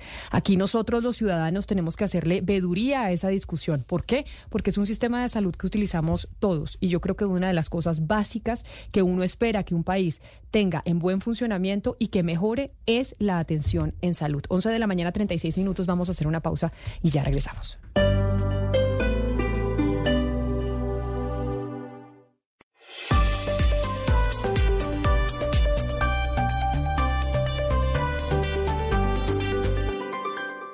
Venegas se estará presentando en el Festival Rock al Parque, que se va a llevar a cabo del 11 al 13 de noviembre. A Terciopelados, Julieta Venegas y Los Auténticos Decadentes serán los headliners, como se le dice en el mundo de los conciertos, o sea, las cabezas de eh, la lista de artistas que estarán presentándose, repito, el 11, 12 y 13 de noviembre en el Parque Simón Bolívar. 12, 13, 11, 12 y 13 de noviembre y yo sí quiero ir a ver a Julieta Venegas. ¿Hace rato no saca nada nuevo me equivoco, Gonzalo? Oye, yo tengo también tiempo sin saber de ella, ¿no? tiempo sin saber de ella. Y además, qué, buena que es Julieta Venegas. Y además, esta canción con Limón y Sal se la podría dedicar a más de uno en la mesa de trabajo. Sí, ¿por qué? Pues porque hay muchas cosas maravillosas, pero a veces también, o sea, nos criticamos muchas cosas, pero al final todo lo demás se borra con lo bueno que me das, Gonzalo. Eso es lo que dice Julieta Venegas en esta canción de, de Limón y Sal que así son eh, las relaciones interpersonales. Y a propósito de relaciones, quiero que vea esta imagen que voy a ponerle a través de nuestro canal de YouTube de Blue Radio en vivo, a ver si usted logra decirme qué significa esa imagen que estamos viendo de un león, una imagen además eh, muy bonita, parece de muñequitos animados, un león precioso con un pato y la bandera de Argentina. ¿Qué le dice usted esa imagen que estamos viendo en estos momentos a través de nuestro canal de YouTube de Blue Radio en vivo? Que el pronóstico del futuro que Argentina necesita está llegando, Camila. De, esa Argentina, de esa Argentina que quiere salir del yugo de la izquierda, está por llegar, ¿no? Eso es lo que para mí me, hace interpretar dicha imagen. Pero muy abstracto, Gonzalo. Muy abstracto. Eso puede Yo, muchas cosas. No, o sea, bueno, le, digo, le digo más sincero. Ahí está Javier Milei abrazando a Patricia Bullrich. Punto. No más. Pero además Javier Milei representado en un león, a ver si me ayudan poniendo la imagen nuevamente desde nuestro canal de YouTube de Blue Radio en vivo. Un Javier Milei, pues eh, muy tierno, ¿no? Porque él de tierno en la vida real no tiene absolutamente nada. O sea, la representación de este rey león abrazando al, eh, al patito, que eh, sería Patricia Bullrich con la, con la bandera de Argentina de bufanda, es Patricia Bullrich entonces decide apoyar directamente a Milei para el balotage, es, decir, para la segunda vuelta. los dos. claro, pero digamos, como que juntos por el cambio, pero esto es eh, el patico. El, patico, es Patricia es que, Bullrich. le, le iba a contar que es la manera, Camila, como los medios un poco le hicieron trampa o, o le hicieron el esguince a- al tema que, que es muy parecido acá, que de pronto en los últimos días no se pueden publicar concretamente nombres y porcentajes. Entonces lo que hacían en Argentina era ponían el porcentaje de la encuesta o la intención y arriba ponían un león, un pato y, y creo que Massa era, eh, bueno, no me acuerdo, era otro animal y así era como le hicieron la trampa. Entonces pues, Camila. El patico es Bullrich, que está ahí muy, muy encariñada con, con el león. Bueno, pero mire, a pesar de esa imagen y todo, Camila, sigue firme el almuerzo, ¿no? Usted, usted, usted aquí planteó un almuerzo. Claro. Si ganaba Massa o ganaba. Yo sigo insistiendo perfecto. que por yo más... sigo firme, yo sigo firme con Massa. Yo creo que Massa, a pesar de todo, yo creo que gana Massa. Es que, es que nadie dinamitó tanto su propia campaña como el señor Milei. No, Pero yo bueno, yo, creo ya que eso es sigue, otro tema. yo creo que sigue muy vivo Massa por cuenta de la chequera, ¿no? Es que una cosa es hacer campaña estando en el gobierno y, además siendo el ministro Sí. de Hacienda, ¿no? Y pudiendo tomar decisiones, ah, no, no paguen impuestos por ahora, por ahora dejamos que no paguen impuestos, que después de la campaña ya Y miramos qué hacemos. Y más plata y más subsidios y más ayuda. Bueno, hágame el favor, en un país que está aguantando hambre como, como Argentina y con una inflación disparada. Pues ahí- están, ahí ahí está. están las imágenes. Quienes están conectados con nosotros a través de nuestro canal de YouTube pueden ver. Es entonces eh, Pato, Patricia Bullrich, el tig, el, el león era Milei y el tigre Massa. El tigre más. Exactamente, estos eran como la, lo que hacían en los medios de comunicación para volarse, para, sí, porque siempre eh, a la ley se le encuentra el esguince en nuestros países latinoamericanos, Pero- lamentablemente. Pero la gran noticia de eso, Camila, es que, pues digamos, Juntos por el Cambio se conformó antes de 2015 con el objetivo de, de derrotar al kirchnerismo, pero se unieron fuerzas políticas diferentes que no, no son tan parecidas. Lo que hace Milei es romper ese espacio porque los del PRO, que lo como usted nos decía, son Macri y Burrich, se van con, con Milei, pero los radicales, eh, que es Gerardo Mola- Morales una cantidad de políticos pues muy importantes y tradicionales, se dijeron, no hay ninguna posibilidad que nosotros nos tomemos una foto con el señor Milei y se van a ir con más. Entonces, digamos que eh, eh, Juntos por el Cambio, pues puede ser que deje de existir. No, probablemente, yo Sí. eso fue lo que se le- eso fue lo que yo le dije. Yo le dije, Sí. se van a dividir y algunos de Juntos por el Cambio se van a ir con Massa y otros con Milei y por eso es que yo sigo insistiendo en nuestro almuerzo, es que en la votación yo puse que yo creía en mi apuesta que ganaría Massa las elecciones. Usted dijo que Milei. que Milei. Sí, sí. Y lo mismo Gonzalo y lo mismo Hugo Mario. De resto, Óscar, Ana Cristina y yo creemos que va a ganar Massa. Vamos a ver quién invita al almuerzo. Pero ya que estamos hablando de animales, Gonzalo, ¿cuál es el animal más inteligente sobre la faz de la Tierra? El animal más inteligente sobre la faz de la Tierra, yo diría, animal, yo creo que el perro. ¿El perro? ¿Cuál es el animal más inteligente, Ana Cristina? Yo diría, Camila, que de pronto el delfín. ¿Cuál es el animal más inteligente, Sebastián? El elefante. ¿Oscar? El gato. El pe- no, siempre se ha dicho que el animal más inteligente es el delfín. Y por esa razón, hoy que se celebra el Día Internacional de los Delfines de Río, y sin duda alguna, pues eh, hablando del Día Internacional de los Delfines de Río, pues nos lleva a preguntarnos lo que ha pasado con los delfines rosados del Amazonas. Esos delfines ro- rosados que están en el territorio eh, nacional, que está en nuestro departamento del Amazonas, también están obviamente en, eh, en Brasil, pero hay una situación preocupante sobre lo que está pasando con la muerte de delfines rosados. Y hoy que es el Día Internacional de los Delfines de Río, por eso me parece importante saludar al director científico de la Fundación Omacha, el doctor Fernando Trujillo, quien es eh, doctor en zoología y miembro de la Academia de las Ciencias, explorador de National Geo- Geographic y quien tiene más de 30 años de experiencia en trabajo con delfines en el Amazonas. Doctor Trujillo, bienvenido. Mil gracias por estar con nosotros hoy aquí en Mañanas Blue en el Día Internacional del Delfín de Río. Camila, muy buenos días. Muchas gracias por la invitación y feliz de hablar de este tema que me apasiona. Y efectivamente, ¿sí es el delfín el animal más inteligente? Pues yo creo que lo está haciendo en la medida en que está sobreviviendo. Los delfines de río viven en ocho cuencas hidrográficas en Asia y Sudamérica, donde viven 1.5 billones de seres humanos. Así que han tenido que ser muy inteligentes para poder sobrevivir a todas las amenazas que existen en estos ríos. Sin embargo, lo que estamos viendo en el Amazonas es muy preocupante y yo quiero que usted nos haga la radiografía, porque hemos recibido imágenes pues, de ese departamento de la muerte, yo diría que puede ser masiva del delfín rosado en esa cuenca hídrica, en esa cuenca hídrica. ¿Por qué razón? ¿Qué es lo que está pasando con los delfines? Bueno, Camila, no veíamos venir esto, es totalmente impredecible. la sequía este año está muy fuerte. Eh, ha bajado mucho el nivel del agua en los ríos en todos los países amazónicos y en Brasil, en la parte central de la Amazonía, en Brasil, en el lago de Tefé, se alcanzaron temperaturas de 40 grados centígrados en el agua. Esto hizo que una alga que vive de forma natural ahí entrara en estrés fisiológico y liberara una toxina. Esta toxina ya ha matado millones de peces y a la fecha, en menos de un mes, ha matado 156 delfines. Solo el 28 de septiembre murieron 70 en un solo día. Eh, la comunidad está consternada, no solamente están amenazados los delfines, esta sequía ha hecho que 60 comunidades ribereñas en Brasil estén sin agua, sin alimento, y el gobierno de Brasil haya declarado una emergencia nacional para atender esta situación. En Colombia, pues no estamos ajenos a esto. Eh, las temperaturas están muy altas, los ríos están muy secos e igualmente hay muchas comunidades indígenas que están eh, aisladas en este momento porque no hay conectividad en sus ríos. Todos los años baja el nivel del, del agua, todos los años hay sequías, pero la de este año no tiene precedentes.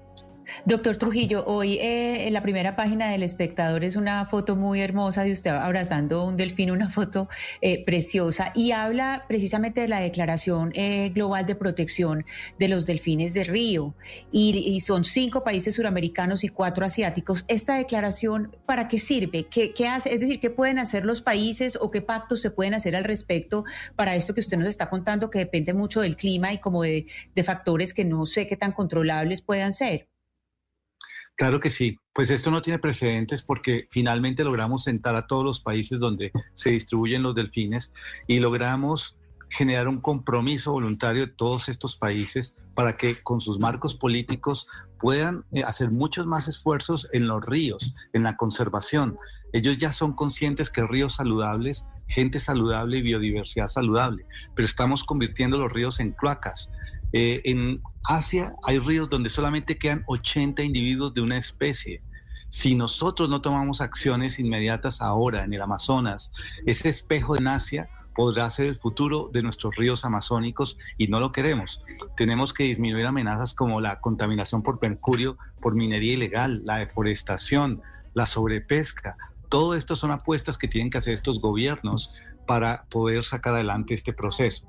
Resalto que Colombia, el gobierno de Colombia, ha venido liderando este proceso con Delfines de Río desde hace unos cuatro años eh, y ha venido haciendo un concierto internacional para que esto sea posible. Señor Trujillo, ¿y qué, hace tan especial a esta especie de delfines? Porque, porque solamente eh, casi que se da de manera exclusiva en la Amazonía. Bueno, eh, estos animales entraron por, los, por el Atlántico al Amazonas hace unos dos millones de años y se fueron adaptando a las condiciones de la Amazonía, los pulsos de inundación. Tenemos cerca de cinco especies en la Amazonía. En Colombia tenemos dos especies, en Brasil hay tres, en Bolivia hay una que es solo de Bolivia. Así que eh, estos animales eh, son los jaguares del agua, son los animales, los predadores tope que hay ahí pueden andar en, los ríos eh, grandes, en los ríos pequeños, en el bosque inundado, en todas partes y son muy importantes para las comunidades indígenas. Hacen parte de sus creencias, de su cosmogonía. Hablan de ciudades sumergidas bajo el agua en el Amazonas y los indígenas respetan mucho a estos animales. La pregunta que muchos eh, se harán es, óigame, claro que nos fascinan los delfines rosados, no queremos que desaparezcan, pero si desaparecen, ¿qué pasa?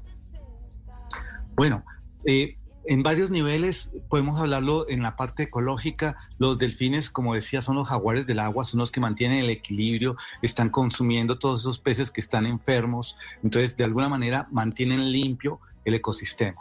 Por otro lado, son muy importantes para las comunidades indígenas. Es como quitarles eh, un símbolo. Si eliminamos el jaguar, estamos eliminando un símbolo en las comunidades indígenas. Y por otro lado, en los últimos años, el delfín se ha posicionado como una oportunidad para muchas comunidades ribereñas.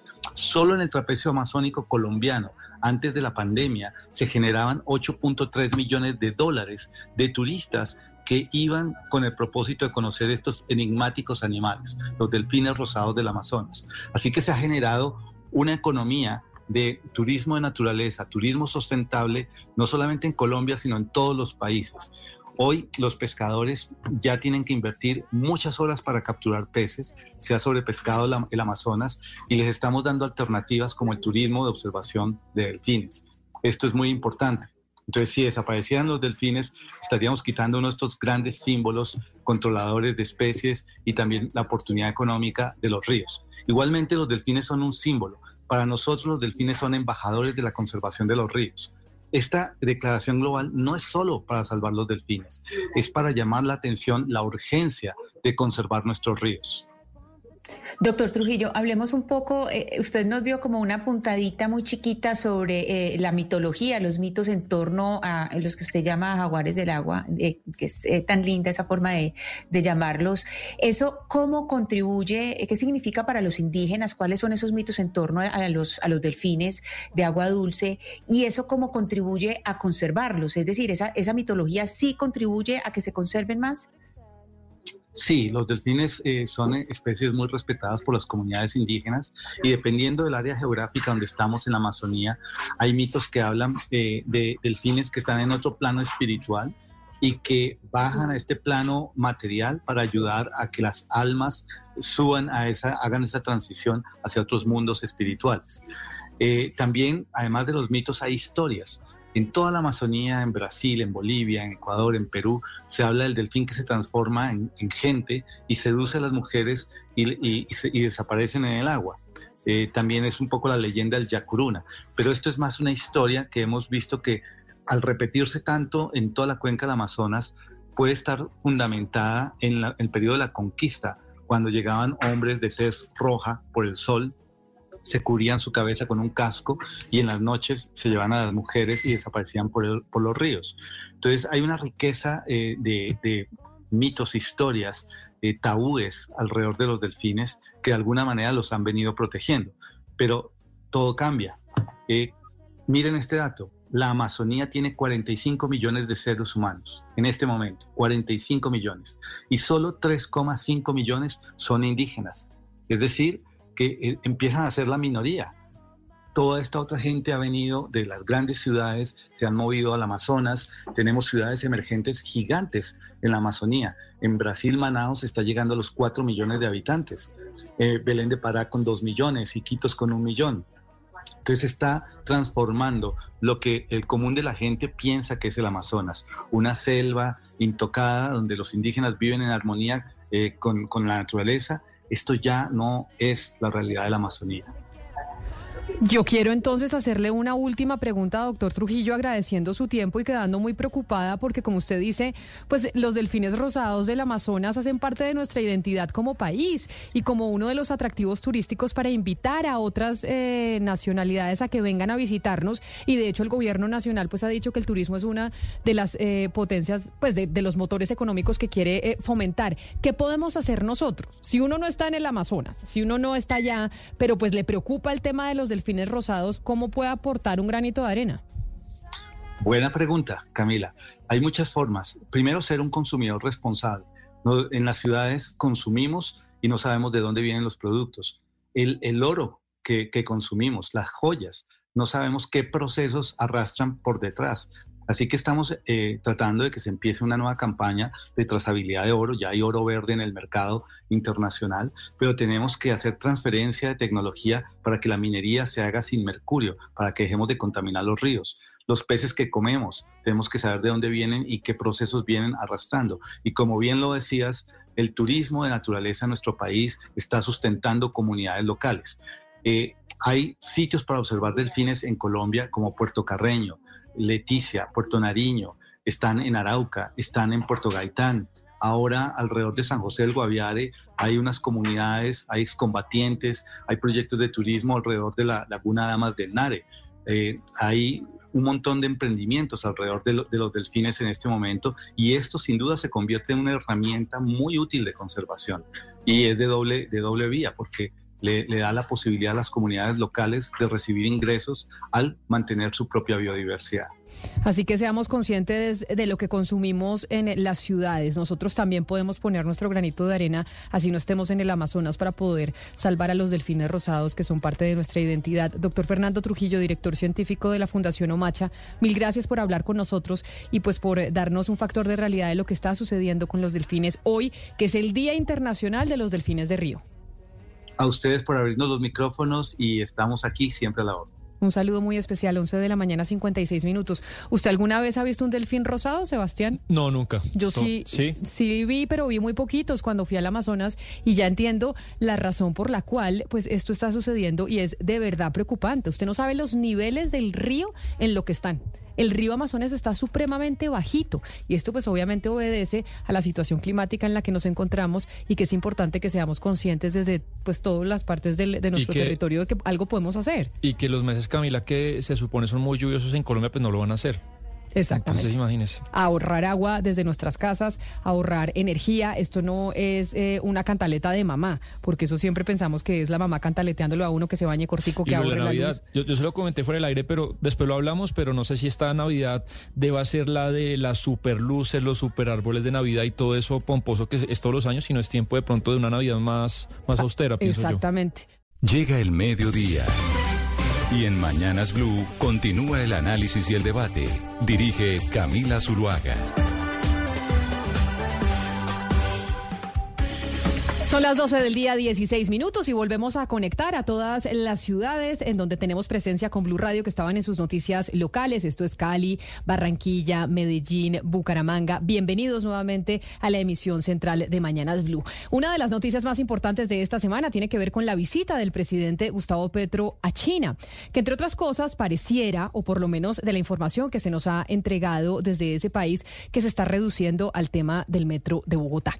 Con China hay muchas negociaciones importantes que se deben hacer y temas que se deben poner sobre la mesa que ojalá el gobierno nacional no lo esté reduciendo exclusivamente al metro porque sería pues perder una oportunidad muy importante. Sin embargo, ayer a las 11 de la noche, hora colombiana, esto ya era en la madrugada de China, el presidente trinó el siguiente mensaje y dijo, el metro en su primera línea puede tener el tramo donde la ciudad es más densa, subterráneo, usando los estudios del 2013 y así se compaginarían dos fases, una elevada que sale del actual patio taller hasta la carrera 50 por la primero de mayo y allí se subterraniza hacia el centro hasta la calle 72 con carrera 11. Allí se junta con la línea del metro subterránea que iría por Engativá hasta Suba, propuesta para licitar por la actual alcaldía. Jurídicamente también es viable porque se licita la fase subterránea de manera independiente. La nación financiaría el 100% de los dos tramos para que el distrito empiece la fase que va desde la 72 con carrera 11 hasta Engativá y Suba. Me comprometí a realizar una reunión técnica entre Ecopetrol y la empresa CRCC para lograr consensuar una salida técnica al cruce del Regio Tram de Occidente con el ducto al aeropuerto que tiene paralizada la obra. Ahí hubo un error del presidente Gustavo Petro porque esa empresa CRCC no es la que está haciendo precisamente el Regio Tram de Occidente, esta creo que es la que está haciendo eh, la vía Mar 2 porque la que está haciendo el Regiotram de Occidente es otra empresa china. Pero este es el primer mensaje que pone el presidente Gustavo Petro a través de Twitter sobre eh, pues su propuesta acerca del metro de Bogotá. Hay otro mensaje mucho más largo, pero quiero eh, saludar a esta hora a la exministra de Transporte Cecilia María Orozco para que nos Ángela María Orozco para que nos explique específicamente qué es lo que significa esto que está diciendo el presidente Gustavo Petro. Exministra, bienvenida a Mañanas Blue, mil gracias por estar con nosotros. Usted estuvo en eh, la fase 1 y en la fase 2 en todo este proceso licitatorio cuando estuvo al frente de la cartera de transporte en el gobierno del expresidente eh, Juan Manuel Santos y por esa razón me parece importante que nos ayude a entender esto que está diciendo el presidente, qué es lo que significa. Bienvenida. Muchísimas gracias Camila, gracias por invitarme y yo creo que yo empezaría por decir de dónde viene el, donde estamos hoy, que ya vamos en un 25% de ejecución del contrato de la primera línea del Metro de Bogotá. Esto para ilustrarle a tus oyentes eh, lo, que, lo complejo y los tiempos que demoran un proyecto de infraestructura de esta naturaleza. Este proceso empezó en el 2016 en el gobierno del presidente Juan Manuel Santos. De hecho, en el 2017, se firmó tanto el COMPES, que declaró de importancia estratégica la primera línea del Metro Bogotá, como en noviembre del 2017 se firmó el CONFIS, y en el mismo noviembre del 2017 se firmó el convenio de cofinanciación eh, entre la Nación y el Distrito para cofinanciar la primera línea del Metro Bogotá, es decir, el 70% que aporta la Nación y el compromiso de las vigencias futuras del 2019 al 2048, se suscribió todo en el año 2017. Eh, cuando nosotros llegamos al gobierno con el presidente Iván Duque, que llegamos el 7 de agosto del 2018, el 6 de agosto, es decir, el día anterior, se había abierto a prepliegos el proceso de licitación de la primera línea del metro. Luego se abrió a pliegos y luego se adjudicó en el año 2019. Eh, entre el 2017 y el 2018 que llegamos nosotros, se cumplieron otros procedimientos que son necesarios, como que el Consejo de Bogotá apruebe sus vigencias futuras, como que se autorice por parte de la Comisión eh, del Congreso respectiva el endeudamiento del distrito, porque todo eso tiene trámites del Ministerio de Hacienda e igualmente de la Comisión de Endeudamiento Público del Congreso, que aprueba los endeudamientos de los territorios como de la Nación. Todo esto para decir que llevar hoy un 25% de la primera línea del metro ejecutada es un trabajo que viene por lo menos desde el año 2016, sino antes, que inició la alcaldía eh, del alcalde Enrique Peñalosa. No voy a entrar a discutir, lo único que sí quiero aclarar es que, eh, digamos, los estudios que en su momento tenía la alcaldía del presidente Gustavo Petro nunca llegaron a estudio fase 3. No entro a discutir por qué en el 2016, digamos, se inició un nuevo proceso. En lugar de profundizar y llegar a estudios de detalle para hacer todo este trámite que mencioné, pues simplemente se tomó la decisión por eficiencia en los recursos, porque se consideró en su momento por el alcalde Enrique Peñalosa que era más eficiente, en lugar de continuar profundizando estudios, porque los que había no eran suficientes y jamás hubieran sido sujetos para aprobar un COMPES, pues simplemente empezar el proceso para los estudios y llegar al nivel de detalle que permitiera abrir licitación eh, en el 6 de agosto del año 2018. Yo sé que usted no quiere profundizar en eso, pero digamos como que ahí puede estar el pecado original que el presidente Gustavo Petro pues no perdona. Y es que el alcalde de entonces, Enrique Peñalosa, no hubiera profundizado en los estudios que él dejó, que no eran completos, pero que se podía profundizar. Y entonces ahora, acá digamos como una especie de, no sé si venganza, pero... exacto. Yo no voy a hacer un juicio sobre esa decisión, pero es cierto lo más importante es que esos estudios no eran estudios de detalle, eran totalmente, no eran estudios de factibilidad, eran una fase 1 que requería mucho más trabajo para poder llegar al nivel de detalle que permitiera solicitarle a la nación la cofinanciación de la primera línea del metro. Y yo creo que ahí está el pecado, pero independiente del pecado, lo que es cierto es que lo que hicimos nosotros cuando llegamos fue apoyar al distrito en todo este proceso, también suscribir los convenios de cofinanciación y los COMPES para cofinanciar las troncales alimentadoras del metro. Recuerde que las troncales son fundamentales porque es la suma de los pasajeros que las troncales de la Avenida Ciudad de Quito y la Avenida 68, que alimentan esa línea 1, las que permiten el volumen de pasajeros suficiente para que el proyecto en su conjunto sea un proyecto que sea beneficio-costo mayor a uno y que por tanto justifique la inversión de esa cantidad enorme de recursos de la nación, que estamos hablando de más de 16 billones de pesos en el caso de la primera línea del metro. ¿Qué hicimos nosotros? Lo que hace un gobierno serio y es no solo apoyar la continuidad, sino acompañar a la alcaldesa Claudia López cuando nos solicitó iniciar el proceso de estudios para financiar y cofinanciar la segunda línea del Metro Bogotá.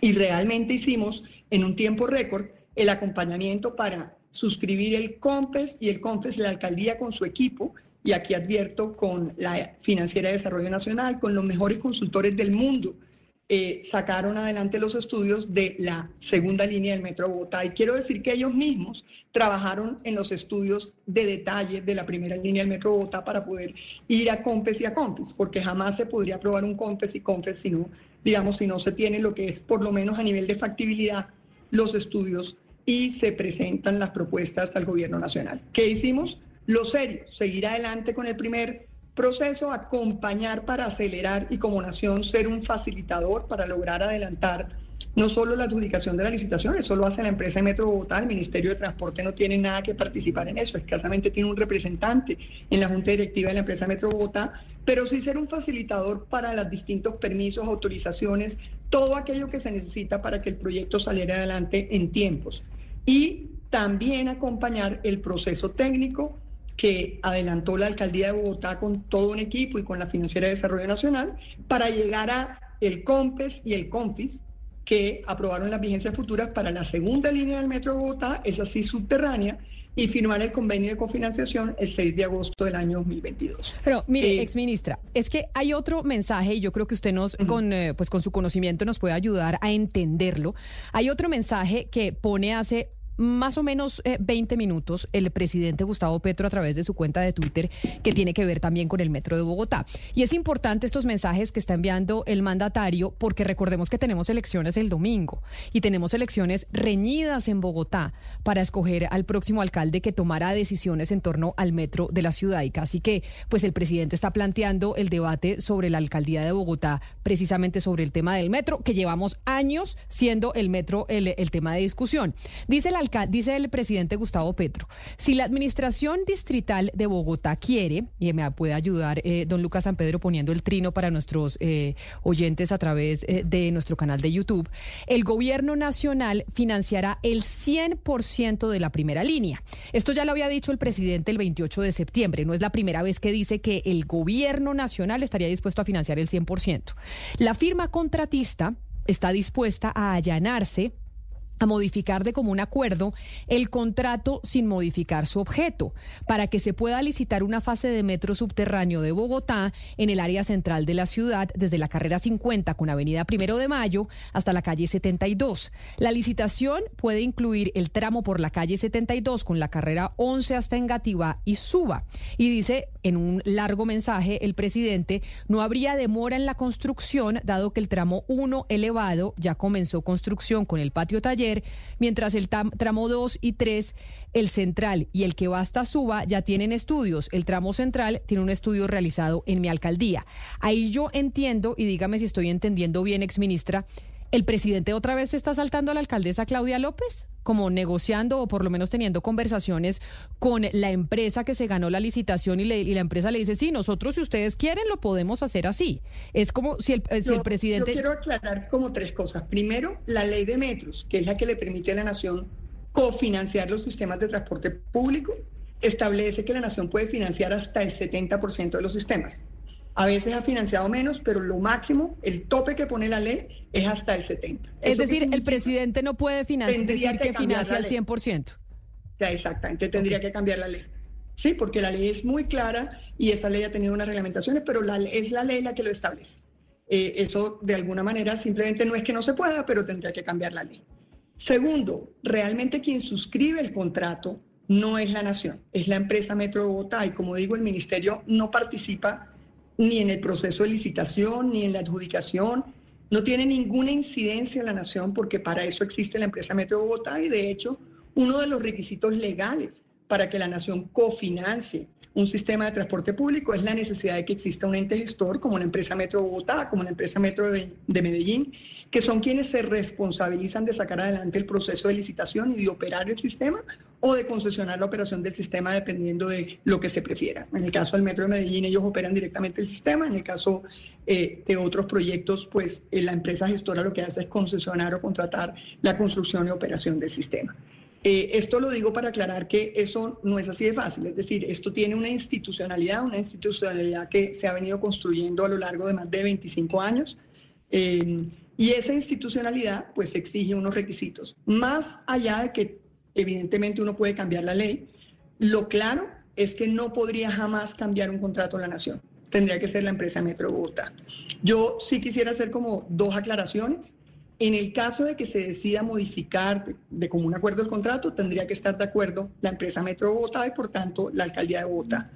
Eh, luego, no por voluntad de un presidente se podría cambiar, tendría que tener la voluntad de la alcaldía y de la empresa Metro Bogotá.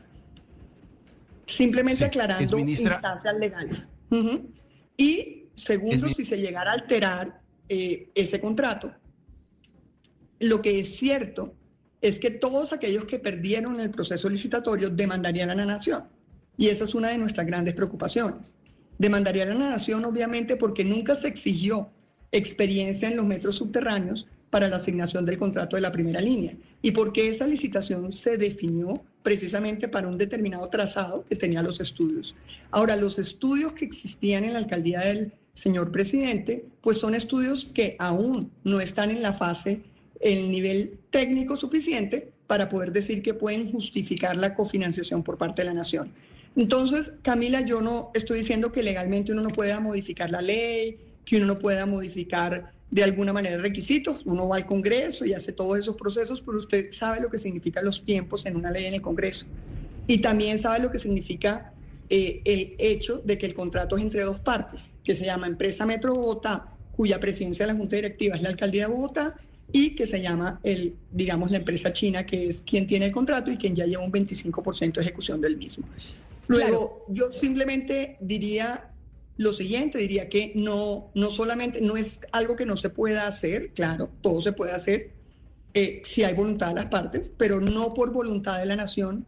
La empresa Metro Bogotá tendría que tener el concurso de la empresa Metro Bogotá, cosa que creo muy difícil porque cualquier eh, estadista responsable entiende que los proyectos de infraestructura son proyectos de largo plazo, que, y, y, lo he dicho varias veces, yo no voy a opinar si la primera línea debía ser subterránea o elevada, lo que sí sé es que los más expertos del mundo dicen que podía hacerse de una u otra manera, que ambos son técnicamente viables, que ambos son técnicamente razonables, que esto tuvo los avales de toda la banca multilateral y los consultores de toda la banca multilateral, que es quien financia tanto a la nación como al distrito para efectos de sacar adelante este proyecto y por eso la licitación de la primera línea fue con base en estándares de las entidades multilaterales. No necesariamente fue con ley 80, pero con ley 80 en un artículo que le permite remitirse a los requisitos de licitación internacional del Banco Mundial. Exministra, en el siguiente párrafo que escribe el eh, presidente Gustavo Petro anunciando y comunicando pues uno de los resultados eh, de sus reuniones en China sobre el metro de Bogotá, dice lo siguiente, la dificultad técnica de articular un tramo elevado en la calle 72 con Caracas, con 15 metros de altura, con una línea subterránea, la que va hasta Suba con 30 metros de profundidad quedaría superada al ser los dos tramos subterráneos. La firma contratista tendría la operación desde el patio taller hasta Suba. Ahí está dando a entender el presidente que la segunda línea también sería con los chinos? ¿Eso puede hacerlo el presidente en esa reunión? Decir, si hacemos esto así, entonces la segunda línea también eh, sería de ustedes? Eso no se puede hacer legalmente. Nosotros, como usted sabe, tenemos un régimen muy claro de contratación tanto la licitación de la primera línea como de la segunda línea, que acaba de abrirse, como ustedes saben, los pliegos. Eh, son licitaciones que se enmarcan dentro del marco de un artículo de la Ley 80 que permite referirse a la normativa de las entidades multilaterales.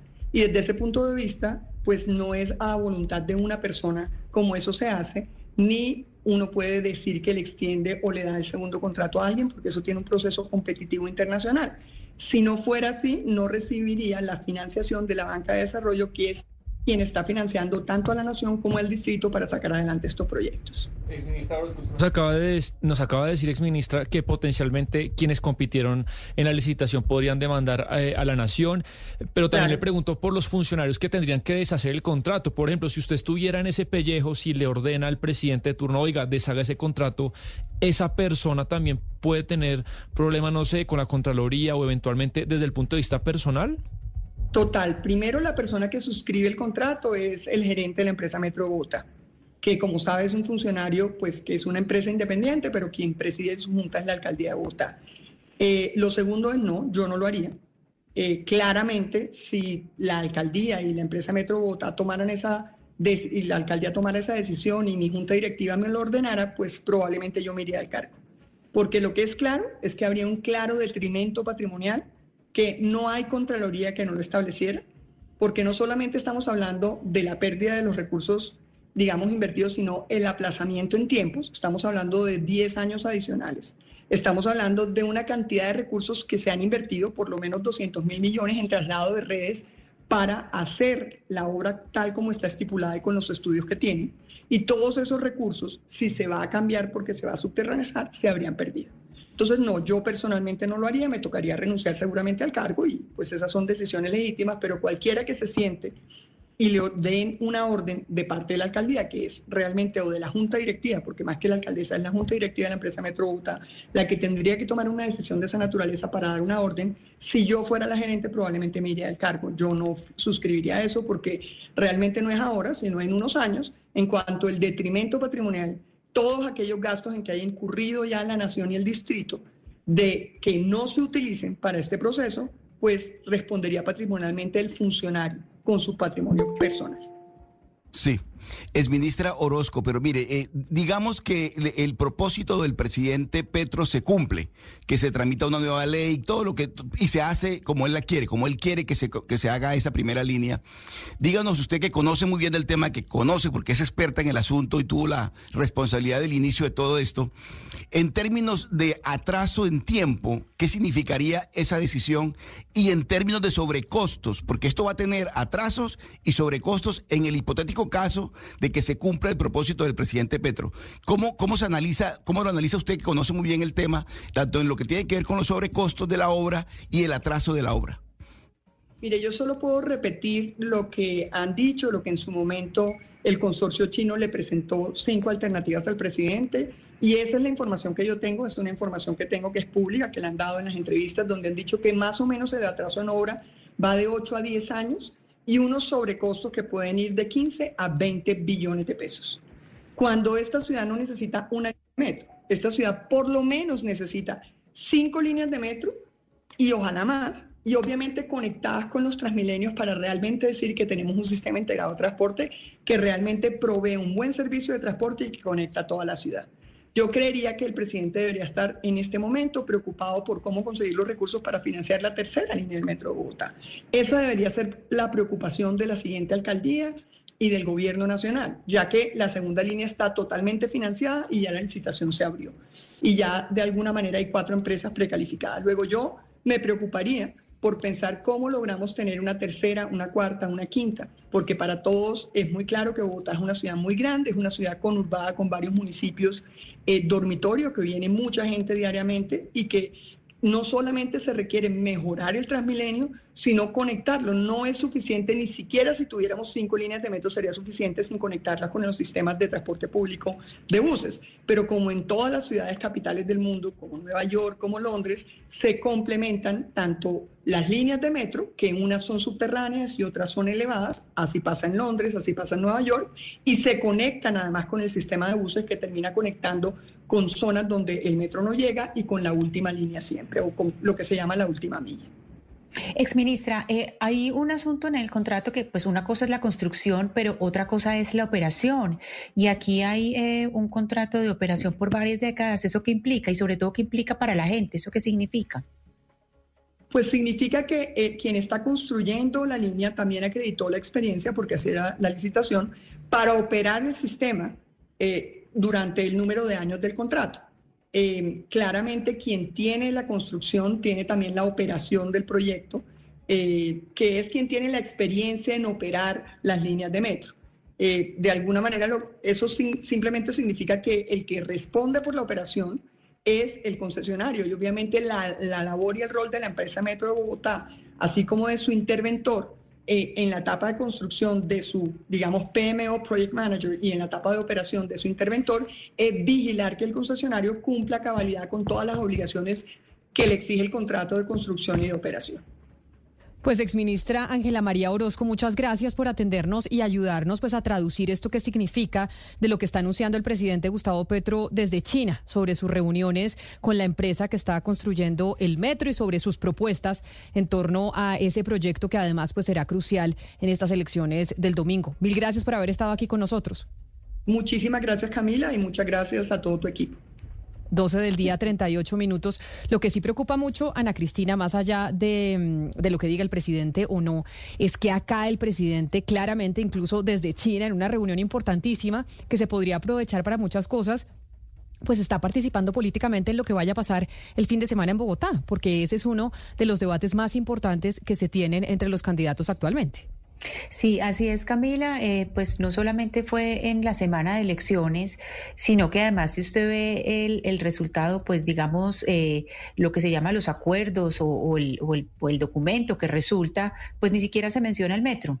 Es un eh, comunicado donde básicamente se habla de comercio y uno dice, entonces, ¿por qué no llevaron al, ministro de, Comercio? Es decir, el resultado de la reunión habla de comercio, no habla del metro, no llevaron al ministro de Comercio, entonces ahí hay, eh, digamos, como algo de, opacidad que es evidente, porque si se habló o no se habló de comercio, si se habló de comercio, entonces, ¿por qué no estaba el ministro de Comercio? Porque fue a hablar del metro en un momento en que era eh, un momento electoral, que además hemos hablado que sería la primera vez eh, en la historia que el presidente de la República no abre las, las urnas. Entonces creo que pues eh, sería muy, muy importante que nos, que nos aclararan una serie de cosas eh, sobre, sobre este viaje que no, no, es, no es claro, no es clara la época ni es claro lo que se conversó, porque el resultado de lo que vemos de las conversaciones no tiene que ver con el metro. Pero además a mí también me parece, Ana Cristina, una suerte de pisotear la voluntad popular de los bogotanos, porque más allá de ese tema que Camila ahorita lo hablaba de Peñalosa, Petro, que es el debate más largo de la historia política. El pecado original es ese. Digamos, en aras de la discusión, que Gustavo Petro puede tener razón, pero ya en su momento los bogotanos votaron por Enrique Peñalosa, se hizo el método de Peñalosa, después los bogotanos votaron por Claudia López y más allá de las peleas López-Peñalosa, Claudia López dice, yo continúo el método de Peñalosa. Y parece ser, vamos a ver, que ganaría el favorito que es eh, Galán y Galán que lo que dice, yo voy a seguir la herencia. Entonces, si los bogotanos de manera continuada en más de una década dicen, yo voto por esto, no entiendo por qué el presidente tiene que, para mí, pisotear la voluntad popular de, de los bogotanos. Pero también está el tema de los recursos. Es que el tema de los recursos es muy importante. Lo acaba de decir la doctora Orozco. El 70% es la cofinanciación del gobierno nacional. Petro está diciendo que no, que el 100% lo va a financiar el gobierno nacional. Y se pregunta uno, ¿y de dónde van a salir esos recursos en un país donde no solamente Bogotá, y es muy importante que Bogotá tenga su metro y se le dé buena plata al metro de Bogotá, pero con esos 20 billones de sobrecostos, ¿cuántas obras se pueden hacer en Colombia? En La Mojana, por ejemplo, en La Guajira, en el Chocó, en, los, en tantas partes del país. Es que la plata de la nación es de la nación y el presidente está disponiendo del 100% de los recursos para destinarlos a una obra en la que tiene intereses electorales, como, como ha quedado evidenciado ahora a pocos días de, las elecciones del domingo. De tal manera que me parece que el asunto de los recursos, ¿de dónde va a salir? Por supuesto que va a salir de nuestros bolsillos el resto, ese 30% que, que está comprometiendo Petro en una obra que tiene que ver con Bogotá. Camila, pero hay algo que yo no termino de entender y se lo pregunto desde mi ignorancia, viendo desde afuera el conflicto en un país en donde ya estamos construyendo la, línea 3 del metro, ¿no? Y donde ya conectamos el aeropuerto con la ciudad de Panamá a través del metro. Eh, ¿A la gente en Bogotá le importa si el metro va por arriba o por abajo? ¿O le vale 5? Lo que quiere tener es metro.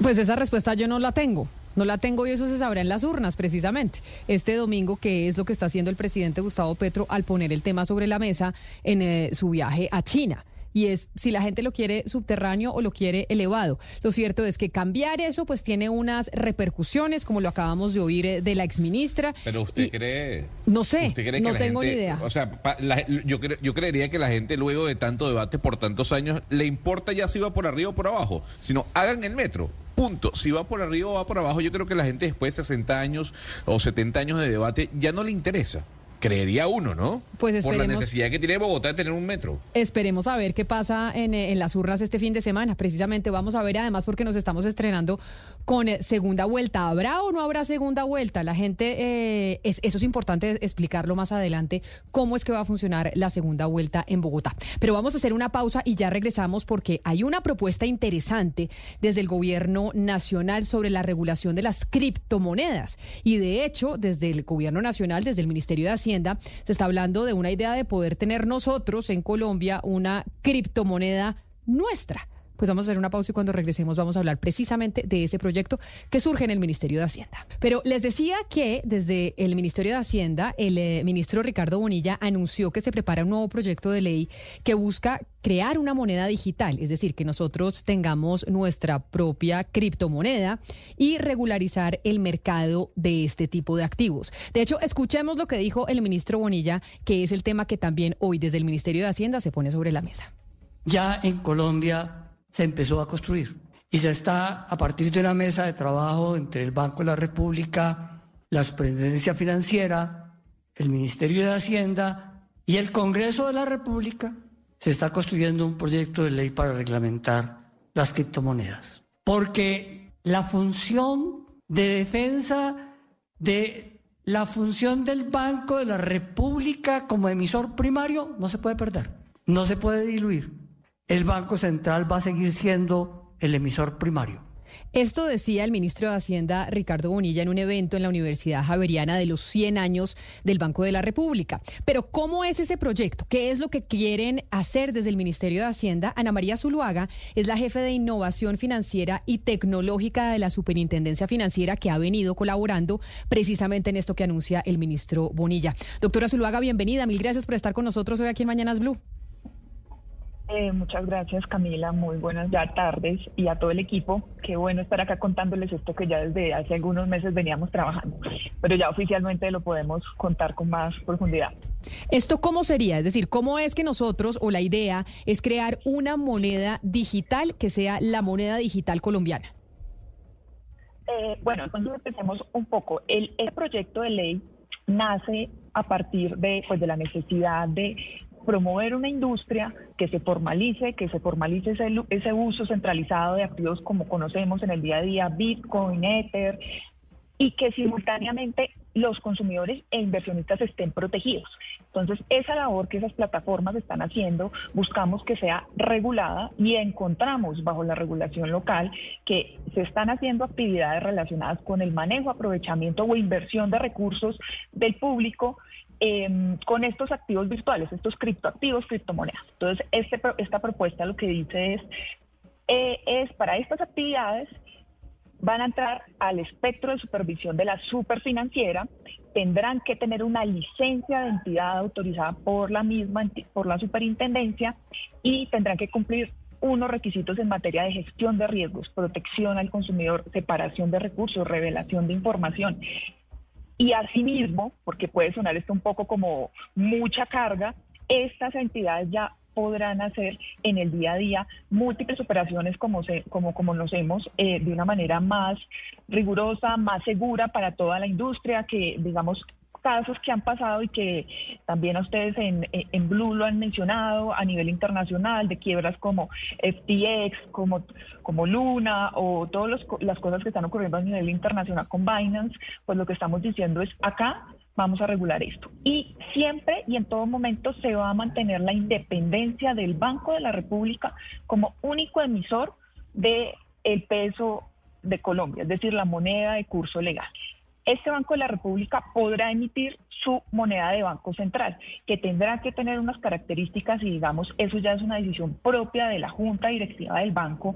Ellos desde el año pasado nos han contado cómo eh, desde su proyecto de los sistemas de pagos inmediatos eh, y esta renovación con base en la tecnología, pues también están evaluando este, este tema de la moneda digital de Banco Central. Entonces dejamos claro que esto es una nueva actividad eh, vigilada por la superintendencia, se podrán hacer actividades como cuáles, como simple, la compra-venta de criptoactivos, la asesoría de inversión de criptoactivos, asimismo la custodia de criptoactivos y hacer todo esto de una manera muy legal porque es claro que lo que está ocurriendo es que en Colombia em, eh, identificamos modelos donde se ofrece un criptoactivo, pero en realidad... Eh, lo que no lo que lo que están haciendo es tener plata de los consumidores y no tienen una licencia.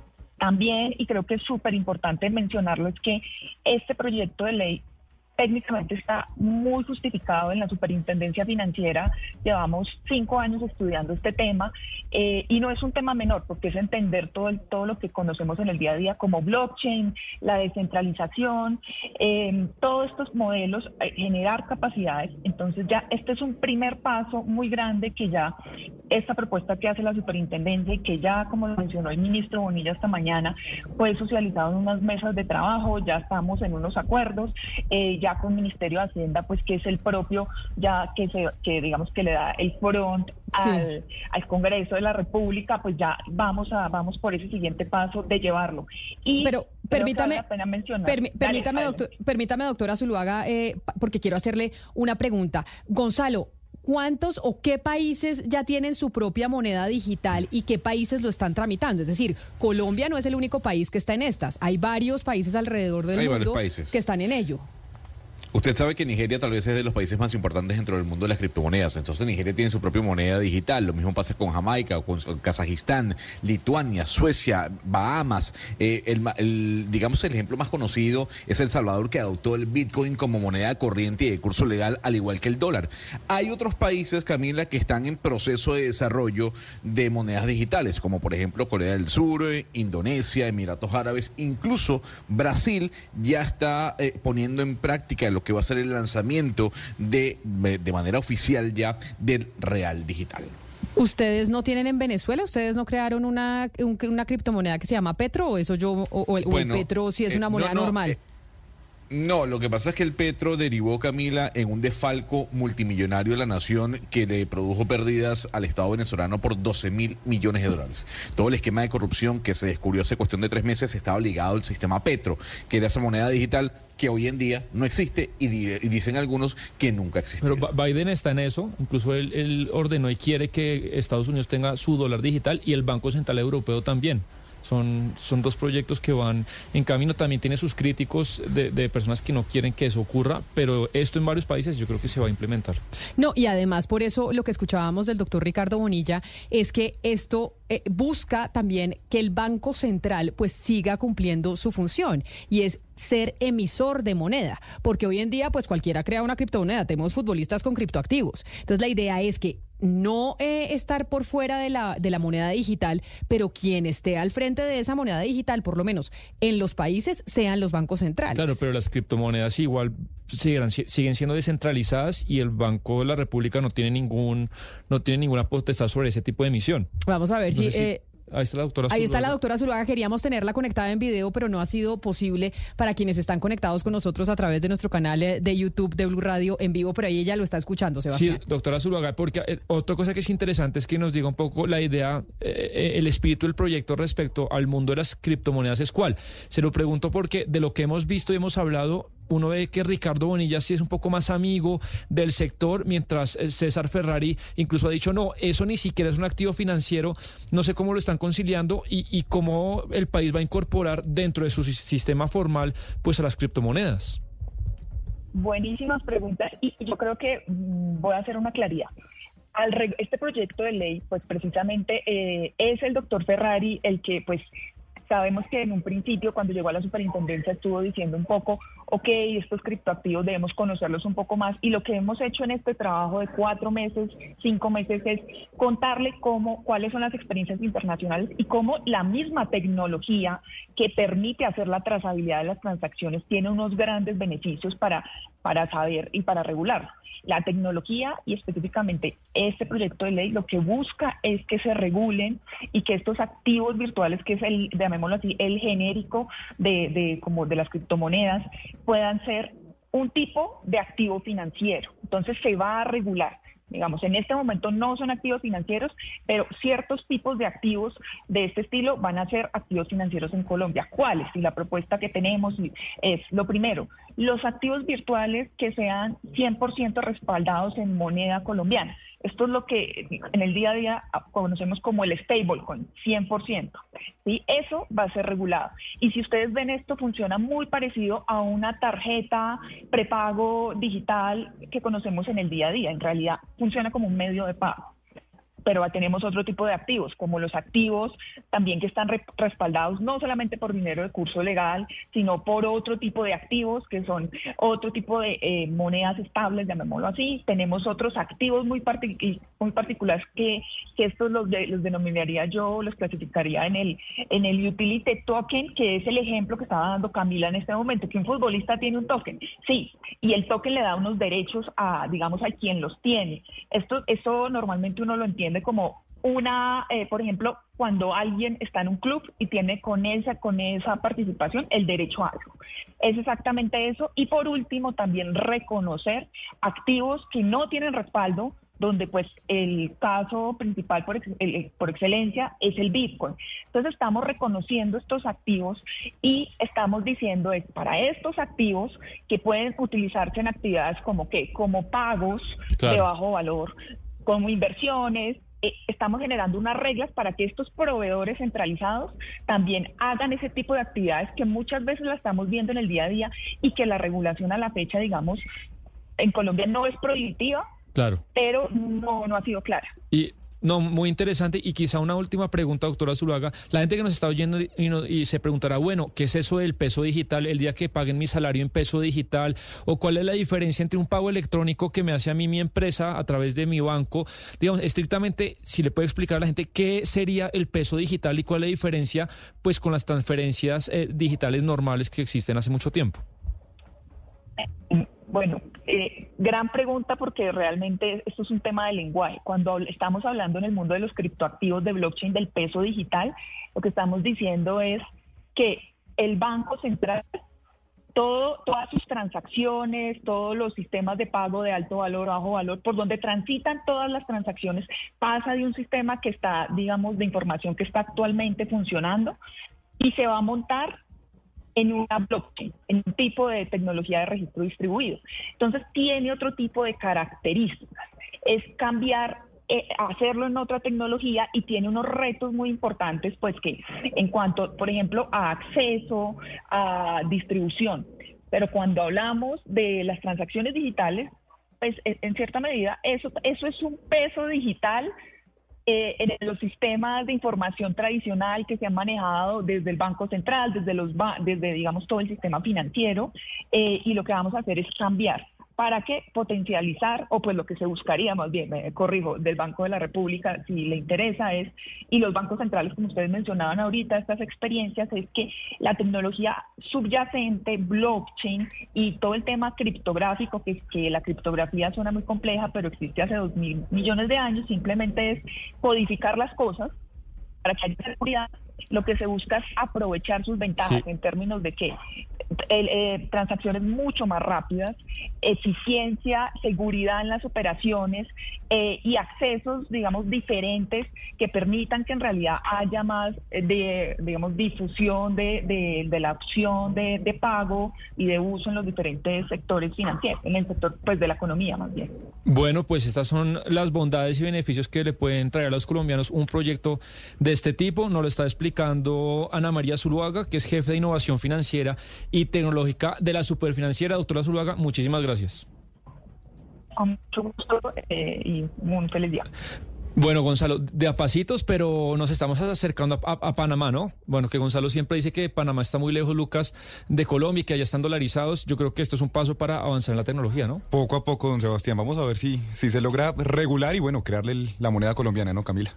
Claro que sí. Pues, eh, pero digamos como que lo que mencionábamos es, no somos los únicos, somos eh, varios en el mundo que estamos haciendo esto, pues desde el Banco Central y desde los ministerios de Hacienda.